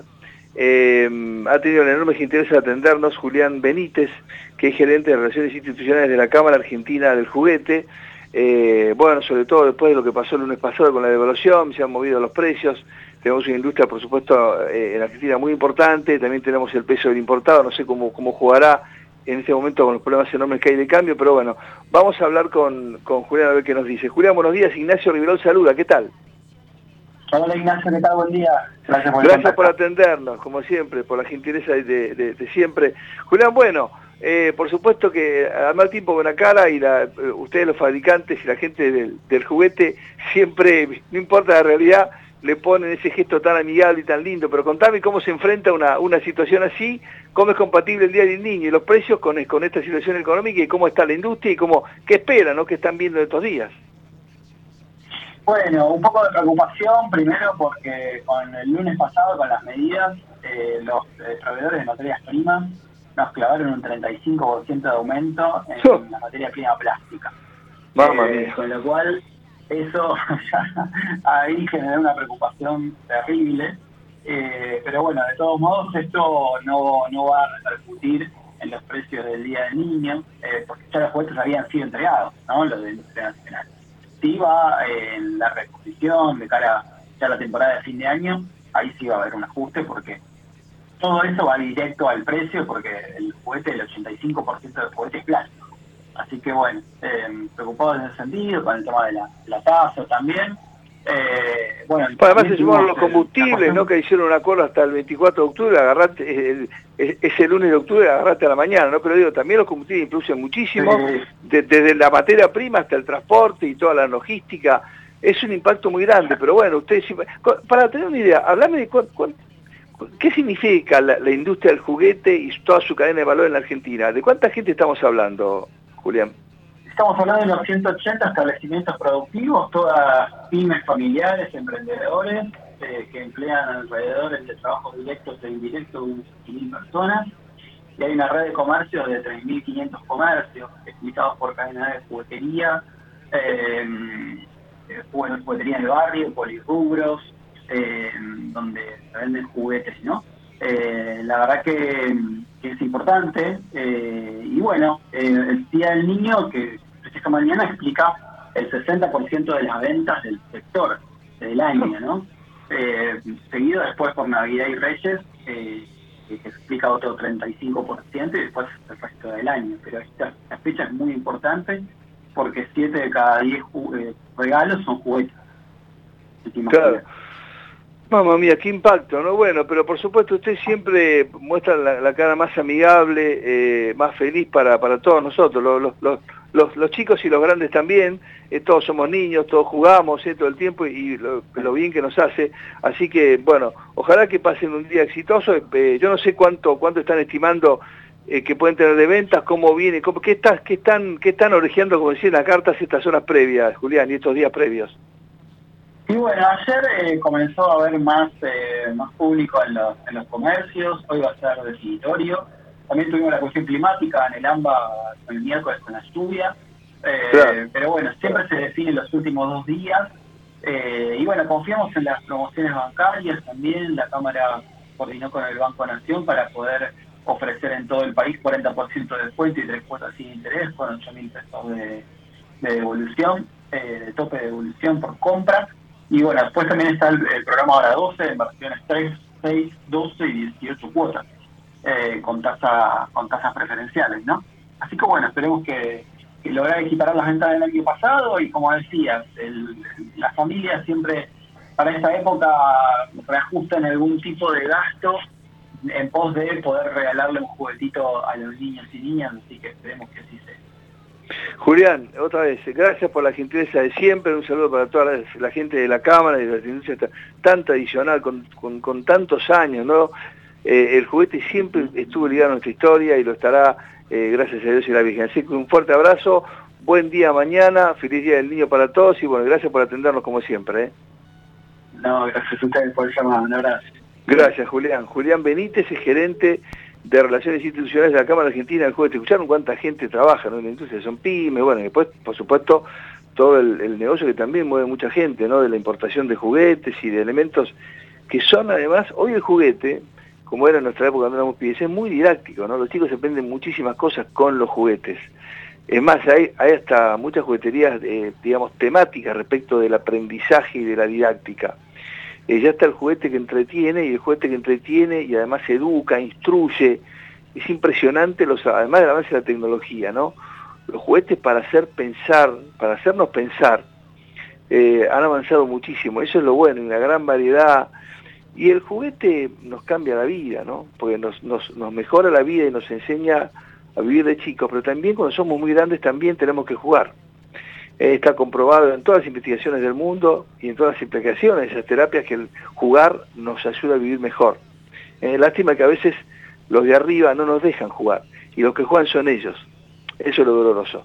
Javier Martínez está en la operación técnica, Aldana Romagnoli en la producción periodística, hasta las 11 de la mañana aquí en, en Ecomedios Buenas Razones. Quiero compartir una importante información con ustedes. El grupo Techín, recorre el país para incorporar a 400 jóvenes profesionales y pasantes. Esto es realmente muy, pero muy importante. En el marco de sus programas Jóvenes Profesionales y Prácticas Educativas de Verano, la compañía Techín recorre las provincias de Tucumán, Salta, San Juan, Mendoza, Buenos Aires, Santa Fe, Córdoba, Ciudad Autónoma y Neuquén, para incorporar estudiantes o graduados recientes de ingenierías, ciencias económicas y sistemas. ¿Eh? El grupo Techín inició la gira nacional para incorporar estudiantes y recién graduados para el programa de jóvenes profesionales y las prácticas educativas de verano, con el lema Ser el protagonista de tu futuro profesional, la búsqueda de Techín está orientada a estudiantes universitarios que hayan aprobado por lo menos el 50% de la carrera o graduados de las siguientes carreras. Repito, 50% graduados de Ingeniería Industrial, Ingeniería Eléctrica, Ingeniería Electrónica, Ingeniería en Materiales, Ingeniería en Petróleo, ingeniería mecánica, ingeniería mecanotrónica o electromecánica, ingeniería química, sistemas, administración de empresas y contador. La convocatoria de Techín durará hasta el 2 de noviembre, tiempo en el cual la compañía recorrerá localidades de Tucumán, Salta, San Juan, Mendoza, Buenos Aires, Santa Fe, Córdoba y Neuquén, para incorporar al menos 400 jóvenes a las múltiples empresas del grupo. Las iniciativas de, jóvenes profesionales y primer empleo forman parte del plan de carrera para los equipos de Techín, que contempla programas diferenciados en todos los niveles de organización. En 2022 ingresaron a la compañía más de 251 participantes de estos programas, de los cuales alrededor del 40% fueron mujeres. Lara Alascurain, tal management director del grupo Techín, declaró que estos programas permiten que los y las jóvenes vivan una primera experiencia real en el campo laboral, adquieran conocimiento y den el primer paso de su carrera profesional. Vemos en estos programas a los líderes del futuro de la compañía. La pasantía continua fue una experiencia memorable que me permitió aplicar todos los conocimientos aprendidos durante mi carrera y aprender muchas cosas que solo se ven en la práctica, remarcó Paulo Erdocio, estudiante de Ingeniería Eléctrica en la Universidad Nacional del Sur, Bahía Blanca, que realizó sus prácticas educativas de verano en Techín, Ingeniería y Construcción. El programa de jóvenes profesionales pionero en Argentina está orientado a graduados recientes o estudiantes en su último año de carrera que busquen una incorporación efectiva. A lo largo de la experiencia, los participantes tendrán en Techín la oportunidad de capacitarse, hacer networking con colegas de todo el mundo y rotar de áreas para tener una visión global de la compañía. Se trata de una herramienta estratégica diseñada para garantizar el desarrollo de profesionales con potencial para convertirse en los futuros líderes de las empresas del grupo Techin. Alrededor del 50% de la alta dirección del grupo en Argentina ingresó a través de estos programas. Qué importante esto, ¿eh? repito. Alrededor del 50% de la alta dirección del grupo Techin en Argentina ingresó a través de estos programas que se desarrollan desde hace 30, desde más de 35 años. ¿eh? Para postularse, los estudiantes deben ingresar en eh, CARIRS como C-A-R-W-R-S.techin.com, carirs.com.techin.com, filtrar por la palabra clave PEV, con B corta, o JP, y seleccionar la localidad en la que les gustaría aplicar. Una vez postulado y si el perfil coincide con los requisitos, la empresa se pondrá en contacto para iniciar el proceso de selección. Repito la dirección para ingresar a los postulantes y estudiantes postulantes. Eh, Carirs con doble E eh, con, y ese final, carirs.techin.com. Deben ir a PED eh, o JP y seleccionar la localidad en la que les gustaría aplicar para este postulado en el grupo Techin mm, que tiene, repito, más de 35 años de esta tradición de buscar jóvenes profesionales, de las carreras de ingeniería, contador y administración pública. Gracias por hacernos llegar la información y permitirnos compartirla con la audiencia. Han pasado exactamente 28 minutos de las 10 de la mañana.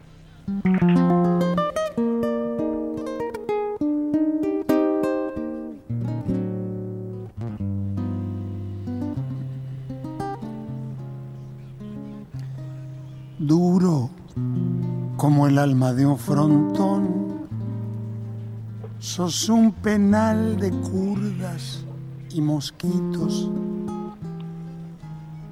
largo y pisoteado cinturón de una ciudad que va creciendo a gritos.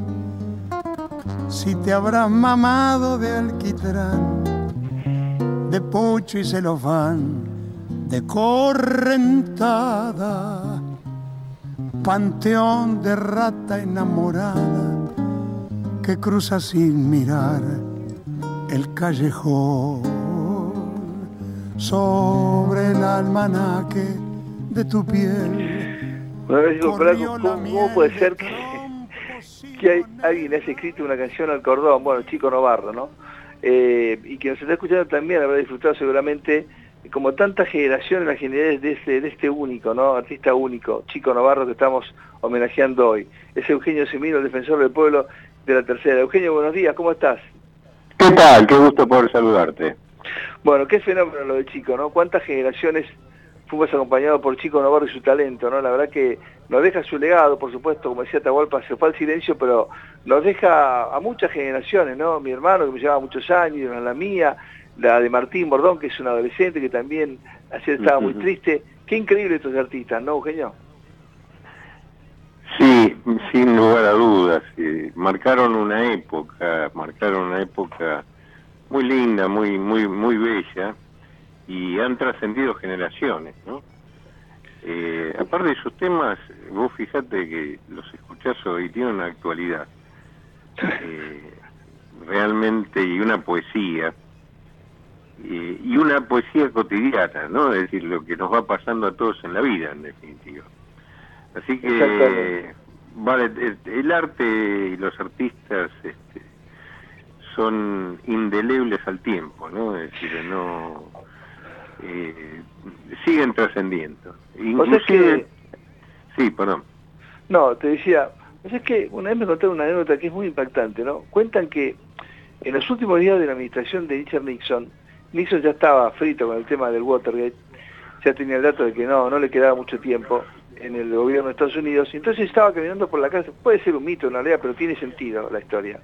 Entonces estaba en un salón donde estaban los cuadros de quienes hasta ese momento habían sido presidentes de Estados Unidos, y entonces por supuesto estaba el cuadro de, Kennedy, de John Fisher Kennedy, entonces parece que Nixon, o sus historiógrafos dicen, que mirando el cuadro, Nixon dijo, cuando, cuando la gente te ve, eh, los americanos te ven, ven lo que les gustaría ser, o lo que quieren ser. Y cuando me ven a mí, ven lo que somos. Cuando yo veo a Argentina de chico, de Janés, de Martín, de los artistas, de, los cubanos en, en Proartel, de García García, de Alejandro Romay, de la ciencia, de, la, de la cultura, de los premios Nobel, de todo lo que supimos tener, vemos lo que tenemos hoy, ¿no? Eh, por eso, mira, eh, eh, tocaste un tema, yo ayer me, tocaba dar una charla en una universidad y, lo conecto con esto porque la situación que estamos viviendo, inclusive los que más años tenemos, no la podemos asimilar a nada anterior. Es más, eh, como no está en nuestra memoria RAM una situación como esta, la asimilamos a eh, una crisis política o la asimilamos a una crisis económica, eh, de las cuales tuvimos todo el tiempo durante todos los mandatos, todas las generaciones. sin embargo, esta crisis eh, supera todo eso, por eso no tenemos, no sabemos cómo nombrarla, eh, porque creo que lo que entró en crisis es una cultura. Sí. Eh, es mucho más de la sumatoria de todo lo que tuvimos antes. se ve esto muy claramente en términos de cómo se van fracturando cada vez más todos los vínculos sociales y cómo eh, no podemos explicarnos, ¿no? Cómo abordamos los temas parcialmente desde tal vez lo que nos rodea a cada uno de nosotros y demás, eh, perdemos la, la, visión holística de lo que está pasando en la sociedad. Entonces, eh, se inunda, llueve y se inundan las zonas pobres y nos sobresaltamos y tratamos de buscarle una explicación a eso. Eh, no hay medicamentos y decimos y buscamos el tema del medicamento y y y y, y eh, permanentemente vamos buscando explicaciones a algo que tiene la complejidad eh, que tiene una cultura en una en, en, una franca crisis ¿no? el, el, arte bueno muestra eso no no Coincido, ¿sabes por qué? Porque en la semana me entero, cuando escuché al, al, intendente de La Plata, la gente cortó boleta para, votar el domingo eh, pasado, agarro el intendente de Juntos por el Cambio de La Plata, que él decía, con Macri de presidente y María Eugenia de gobernadora, eh, empezó a implementarse en La Plata un plan que tenía la, Dirección Hidráulica de la Facultad de Ingeniería de La Plata para sanear la cuestión hidráulica de La Plata, que es una, una ciudad pensada por un genio que fue Don Dardo Rocha. Ahora, se hizo la primera etapa, llegó Alberto Fernández y Quisiro y le cortaron los fondos para esa obra a La Plata, el intendente la viene pidiendo hace casi cuatro años, y ahora sin duda una parte del oeste, que además asistió muchísimo la, la, intendencia, por suerte dejó seguir al río, hubo que lamentar víctimas, pero digo, no le mandaron los fondos, se los cortaron el primer día que llegaron, le cortaron penes de madera y gel íntimo, y, y, y le a los chicos cómo drogarse poco. Sí, sí. Sí, por eso te digo, y aparte no, la, la sociedad eh, está tan adormecida, está tan dolorida, está que no, no, no puede ver en su conjunto, por eso eh, lo que decía antes, no se reacciona por cosas eh, parciales, por, por lo que nos está pasando hoy, por lo que aumentó ayer, pero es mucho más complejo, ¿no? y a veces, por eso el arte, quienes somos cientistas, quienes este, nos hemos dedicado eh, desde la ciencia y la razón a tratar de explicar fenómenos con, acento desde el positivismo, eh, nos falta, y lo que nos falta este, lo tiene y lo completa el arte, que a veces explica cosas que no las podemos trasladar desde la razón. Eh, pero bueno, estas crisis globales debieran ser abordadas en, en su medida, en su integralidad, ¿no? Ahora, Eugenio, yo tengo esta pregunta técnica, ¿no? La devaluación del lunes. Esto condució más el viernes y fue una vergüenza el viernes previo a las elecciones. La devaluación terrible del lunes, lo que se movieron los precios de medicamentos, alimentos, combustible, el, pésimo sistema de alquileres. Pues digamos, si ya venía mal el jubilado, ¿cómo quedó después del lunes y esta semana? Porque ahora hay que esperar el 24 de octubre y vendrá el otro saque, el otro sacudón. Sí, pero ¿cómo quedó el jubilado? Mira, eh, hay, hay un tema que eh, se dice que cuando hay características psicopáticas en algunos personajes, eh, lo que transmiten tiene un alto grado de perversión. Y vos fíjate, te traslado esto a, a esto que estabas comentando vos. El día jueves, 72 horas antes de la elección, el ministro de Economía y candidato eh, anuncia una obviedad que iba a pasar, aunque no lo anunciara, que era el reajuste para el mes de septiembre de las jubilaciones y pensiones del 23%, 23.29. Y eh, agrega, cosa que hace habitualmente, que con esto los jubilados le van a ganar en la inflación. El domingo ocurre el comicio y a primera hora del martes nos enteramos que hay una devaluación del 22%. Es decir, se había extinguido lo que había anunciado el jueves, el día lunes, cuando él ya sabía, cuando hizo el anuncio, que la devaluación se iba a dar el lunes, bueno, se arma una devaluación en, en 14 minutos, en un, en una noche, y eh, desaparece ese reajuste que nunca llegaron todavía a cobrar los jubilados porque es a partir del primero de septiembre. Claro.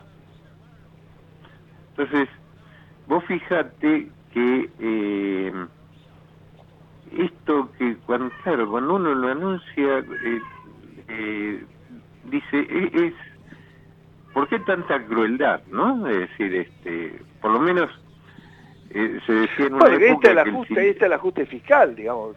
Los que niegan el ajuste, ahí está el ajuste fiscal, entre otros con jubilados.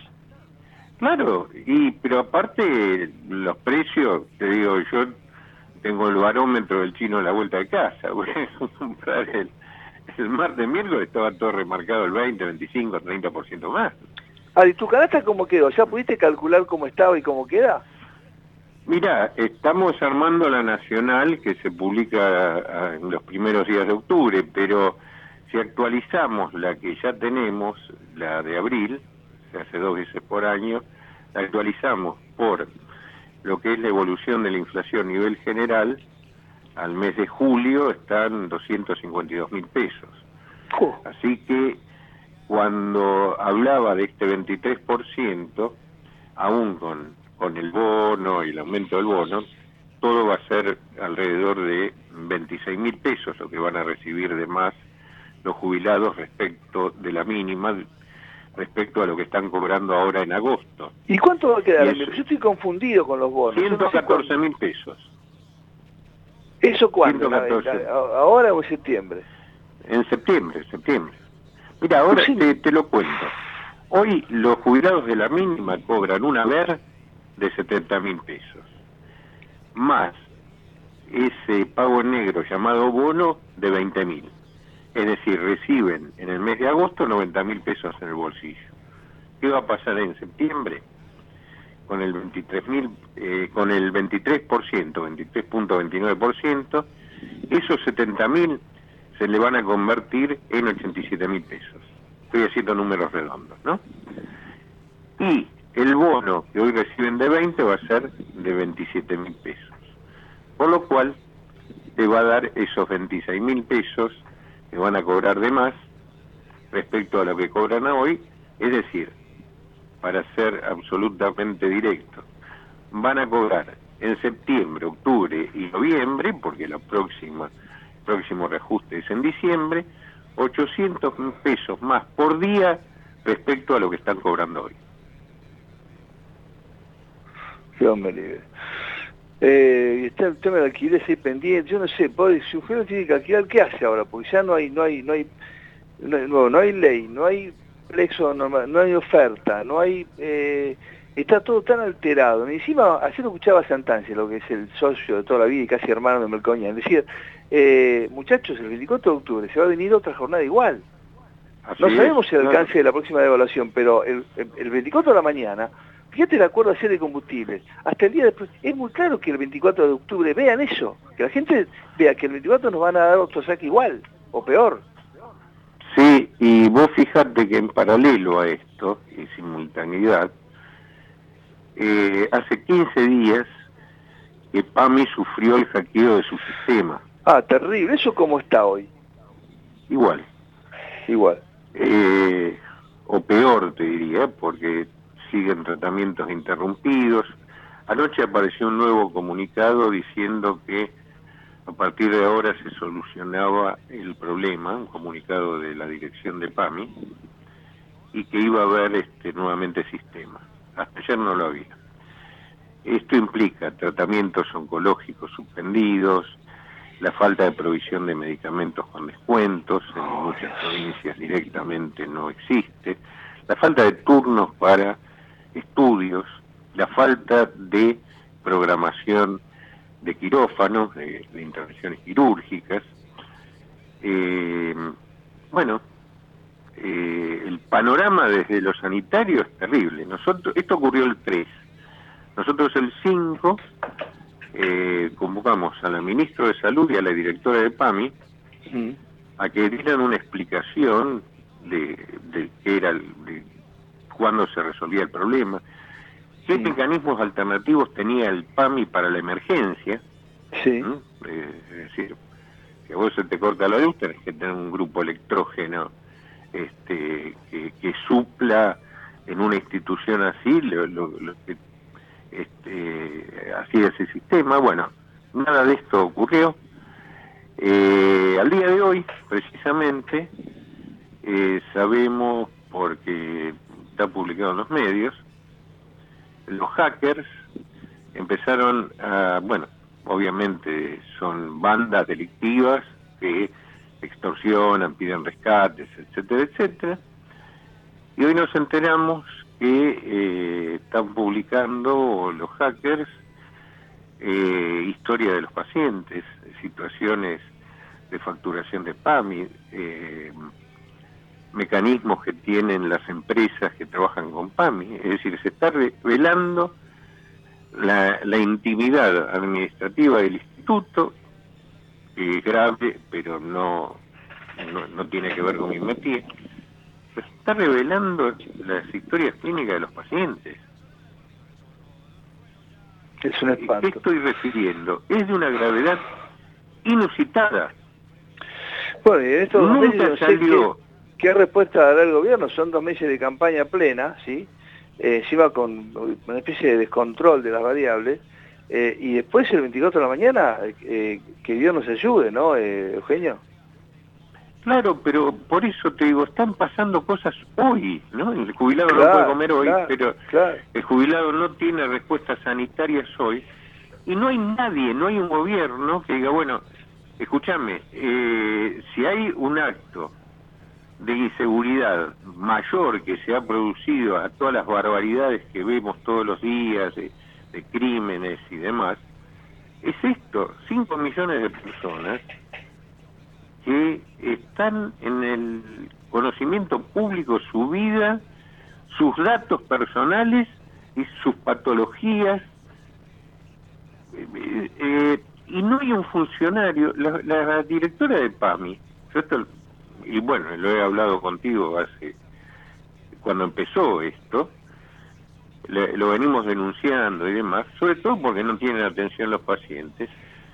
Pero la directora de PAMI sigue haciendo campaña como si nada. El ministro de Economía, bueno, el holograma presidencial ya no, ni, ni existe, la vicepresidenta que debiera estar a cargo del Ejecutivo, porque creo que el presidente está, no sé por dónde se perdió, este, nadie dice nada sobre un estado de crisis brutal de la salud pública de un país.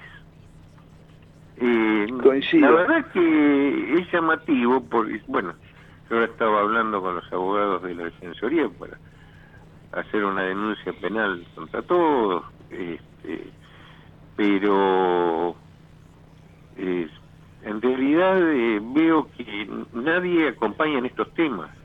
Eugenio, por, por supuesto como hacemos siempre, recordame, eh, direc- vos siempre atendés y escuchás a la gente, recordame direcciones, teléfono, porque va... ¿Cómo no?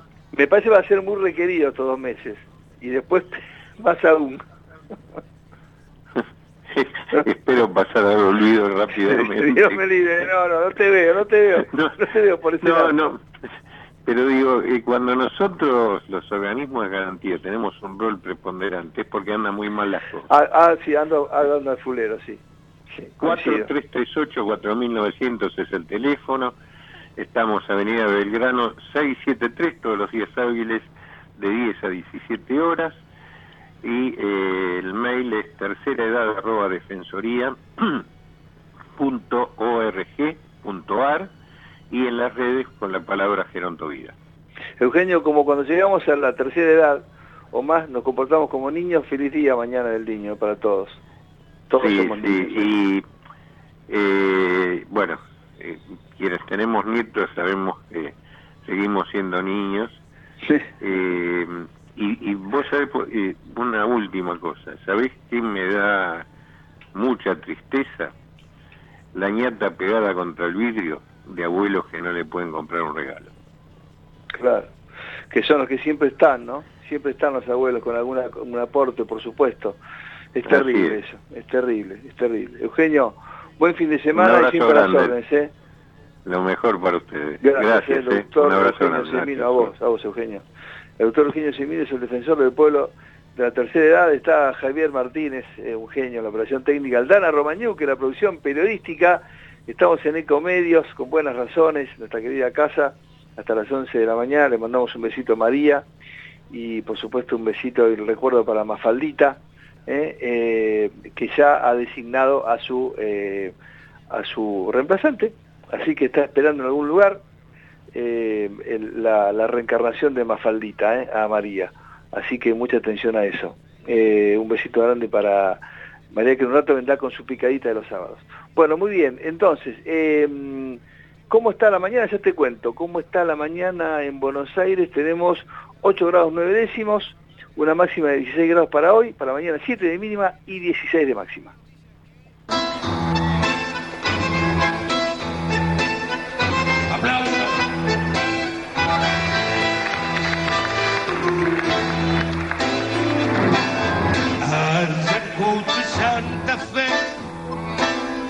4 menos 10. ¿Qué le pasa este domingo que no para de llover? Y yo tengo el corazón dos sitios a la vez. Esta tarde juega Racing y yo aquí esperándote. Todavía está el amor y el momento que soñé. Ya después ver el partido si no pasan por TV. Se allá en el Racing Club de Avellaneda. impactante letra de este tema de Chico Novarro, cantada por Rubén Juárez, dos racinguistas, que, eh, eh, espero no equivocarme, todos los clubes tienen un se juega. Esta canción de Chico para Racing, para mi querido Racing Club, que me emociona, casi no puedo hablar cuando escucho esta canción, o la del área de, de bien de familia, porque el, el se juega es para todos, ¿no? Todos sentimos el domingo esa sensación increíble, es, juega nuestro equipo. Y entonces este tema saluda no solamente a Racing, al Racing de Chico y, Rubén y mío, sino a todos los equipos. Todos tenemos el se juega adentro, ¿no? Esa sensación de que, bueno, no importa el amor, los sentimientos, tenemos nuestro corazón en la cancha ese día, no importa la hora, no importa el día. Eh, siempre era el domingo, pero ahora se juegan todos los días, pero es magnífico, ¿no? Eh, otra muestra más de que Chico supo interpretar el sentimiento de toda la gente de varias generaciones. Chico Novarro, infinito, interminable, y si Rubencito eh, habrá hablado del oído con los temas de Chico. ¿eh? Bienvenido Rubén Vázquez en Mar del Plata, buenos días. Muy buenos días, Ignacio, un gusto. Sí, por Se- favor, se Chico habrá mentido, se habrá mentido con, con canciones de Chico, ¿no? Mamita. Ahí Bueno, no me- No todo, todo, en la vida va, si habremos mentido con chicos. Además, chicos nos hacían la mitad del laburo. Claro. Escúchame, te quiero decir esto, ping, venía el tema del chico, ahí está, medio laburo hecho, impresionante, impresionante. No, bueno, bueno, espera, vamos a empezar por el principio. Sí. Eh, lo de Cavani es una tromba, lo de Cavani es muy serio. Yo no sé si ustedes son lujo, conscientes, ¿eh? yo no sé si son conscientes de lo que trajeron, ¿no? Es un lujo el tipo, la verdad. Es un huracán, es una tormenta, es una es terrible, terrible. Espectacular. tal. No, terrible, bueno, eso es lo que nos espera a nosotros. Bueno, escúchame, vamos a arrancar por el domingo, Arran- vamos al, al domingo pasado en Mar del Plata y en la provincia, a ver, contame. Bueno, el domingo pasado acá en lo local se dio lo que se esperaba. Ganó ampliamente Guillermo Montenegro, le sacó 10 puntos de ventaja a la candidata de Unión por la Patria, a Fernanda Raberta, y a- con casi 20 puntos al candidato de Milei.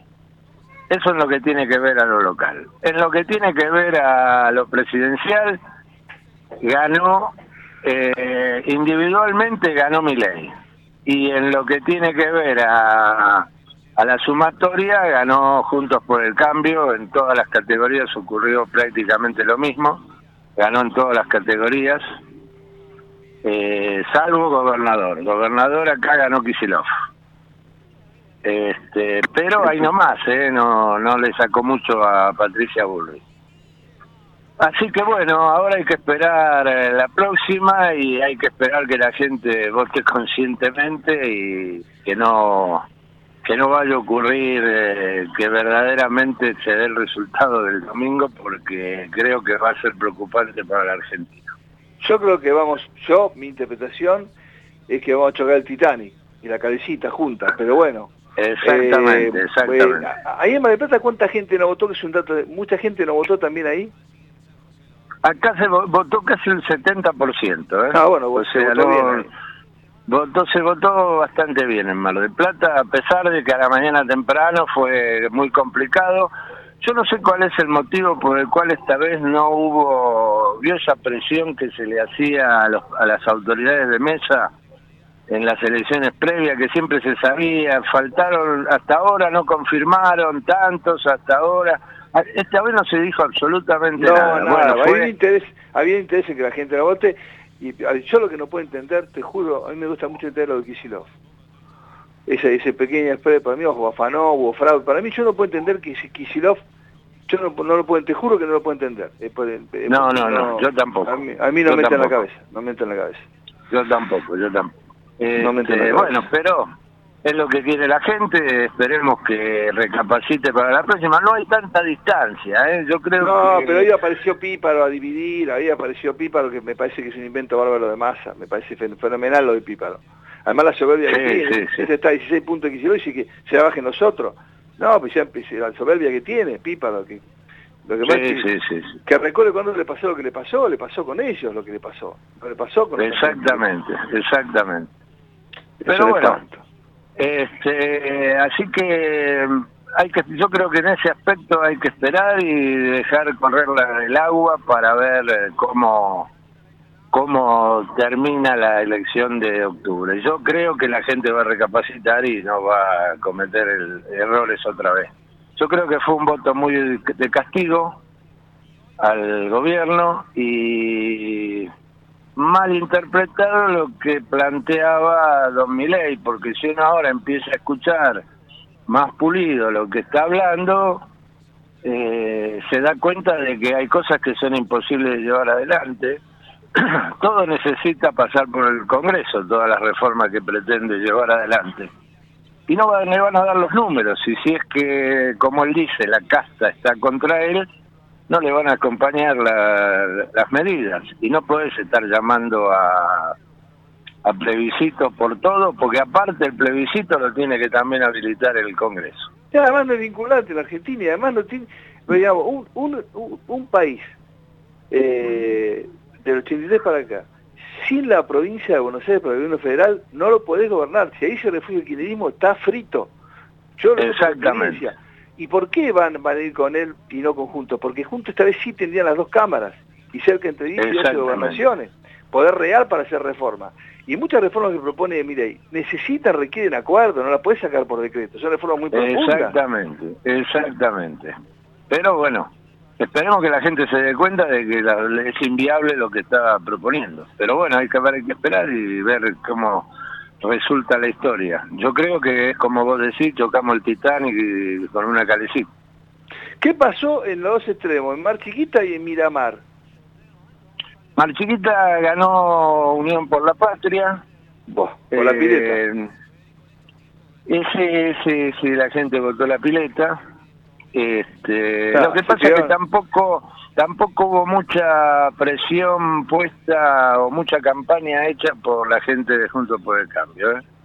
Eh, o sea, el candidato no era el ideal, digamos, y quien debió ser no quiso. Y quien fue toda la vida intentó serlo, Rowe, y esta vez se presentó y no no era querido por la gente de Juntos por el Cambio. Ese fue el problema. Y en el otro lado sí ganó eh, Juntos por el Cambio en Alvarado, en Miramar, con Honores, que fue, recordemos que Honores está hasta este momento como, eh, está en la provincia como... Ay, ¿Legislador? No, no, no, no, no. Ah, tiene un cargo tiene un cargo importante en la parte legal, es, este procurador, una cosa ah, así. Ah, perfecto, por la oposición, claro, seguramente, claro, claro, eso cargos para la oposición. Claro. Bueno, Rubén, este, ya fue intendente, así que... Y después vino el lunes, ¿no? Con la devaluación, que imagino que en Mar del Plata impacta siempre en todos los rubros, ¿no? Sí, por supuesto. Y acá siempre estamos, si llegó a 7.90 en Capital, Acá estuvimos 8.15, 8.20 el dólar. Está, pero hubo una joda. Este, siempre... 7.20, acá hubo una joda, acá hubo una jodita de esa gente. Claro, sí, por supuesto. Y sí, este, el que a mí, yo el lunes amanecí medio, cuando me enteré que habían devaluado 20%, dije, ¿para qué me dio el viernes masa el 23% de... Que no lo cobraste todavía. que no lo cobro hasta el mes que viene. claro, o sea, ya te lo gastaron otros. Así que me lo gastó. Así que bueno, así están las cosas en este país. Después, bueno, lo tuvimos con el tiempo bastante mal, acá en Mar del Plata, mucha lluvia, casi todos los días, miércoles, jueves, viernes, bueno, estuvimos hasta ayer con mucha lluvia. Ahora ya el tiempo amaga más mejorar, o sea, está ya ahora sí el, despejándose, pero con mucho viento. Estamos en alerta meteorológica por vientos que dice que podrían llegar en la tarde de hoy a 90 kilómetros. Así que, bueno, pero dentro de todo lo del día de tanta lluvia no tuvimos acá en Mar del Plata los problemas que tuvieron en La Plata, por ejemplo. Claro. Eso fue bueno. y anoche, bueno, no, bueno, y anoche, bueno, ganó, ganó Boca, uno está contento y esperando el miércoles, ¿no? A ver qué va a pasar. Dios me libre, sabrán que no juega el coso, el colombiano, pero igual Después tiene que venir a Avellaneda. vamos a ver, vamos a ver qué pasa el miércoles. Bueno, vamos a ver con Cavalli qué hacemos. Mamma mía. Buen fin de semana, Rubéncito querido. Gracias, igualmente para usted. Un abrazo grande. Grande, grande. está bueno. Eh, bueno, eh, final entonces para nosotros, para buenas razones. Ahora será todo el tiempo de la picadita de los sábados. El agradecimiento a Javier de Martínez en la operación técnica y a Altana Romañú, que en la producción periodística. Final buen fin de semana, Dios se lo dije mediante el próximo sábado. Nos reencontramos aquí en, en Ecomedios. Un saludo grande y un besito muy afectuoso para María. Eh, y eh, repito además eh, el recuerdo para Mafaldita. Y ya está en algún lugar esperando la, la, otra Mafaldita para María. Un besito grande. Chao.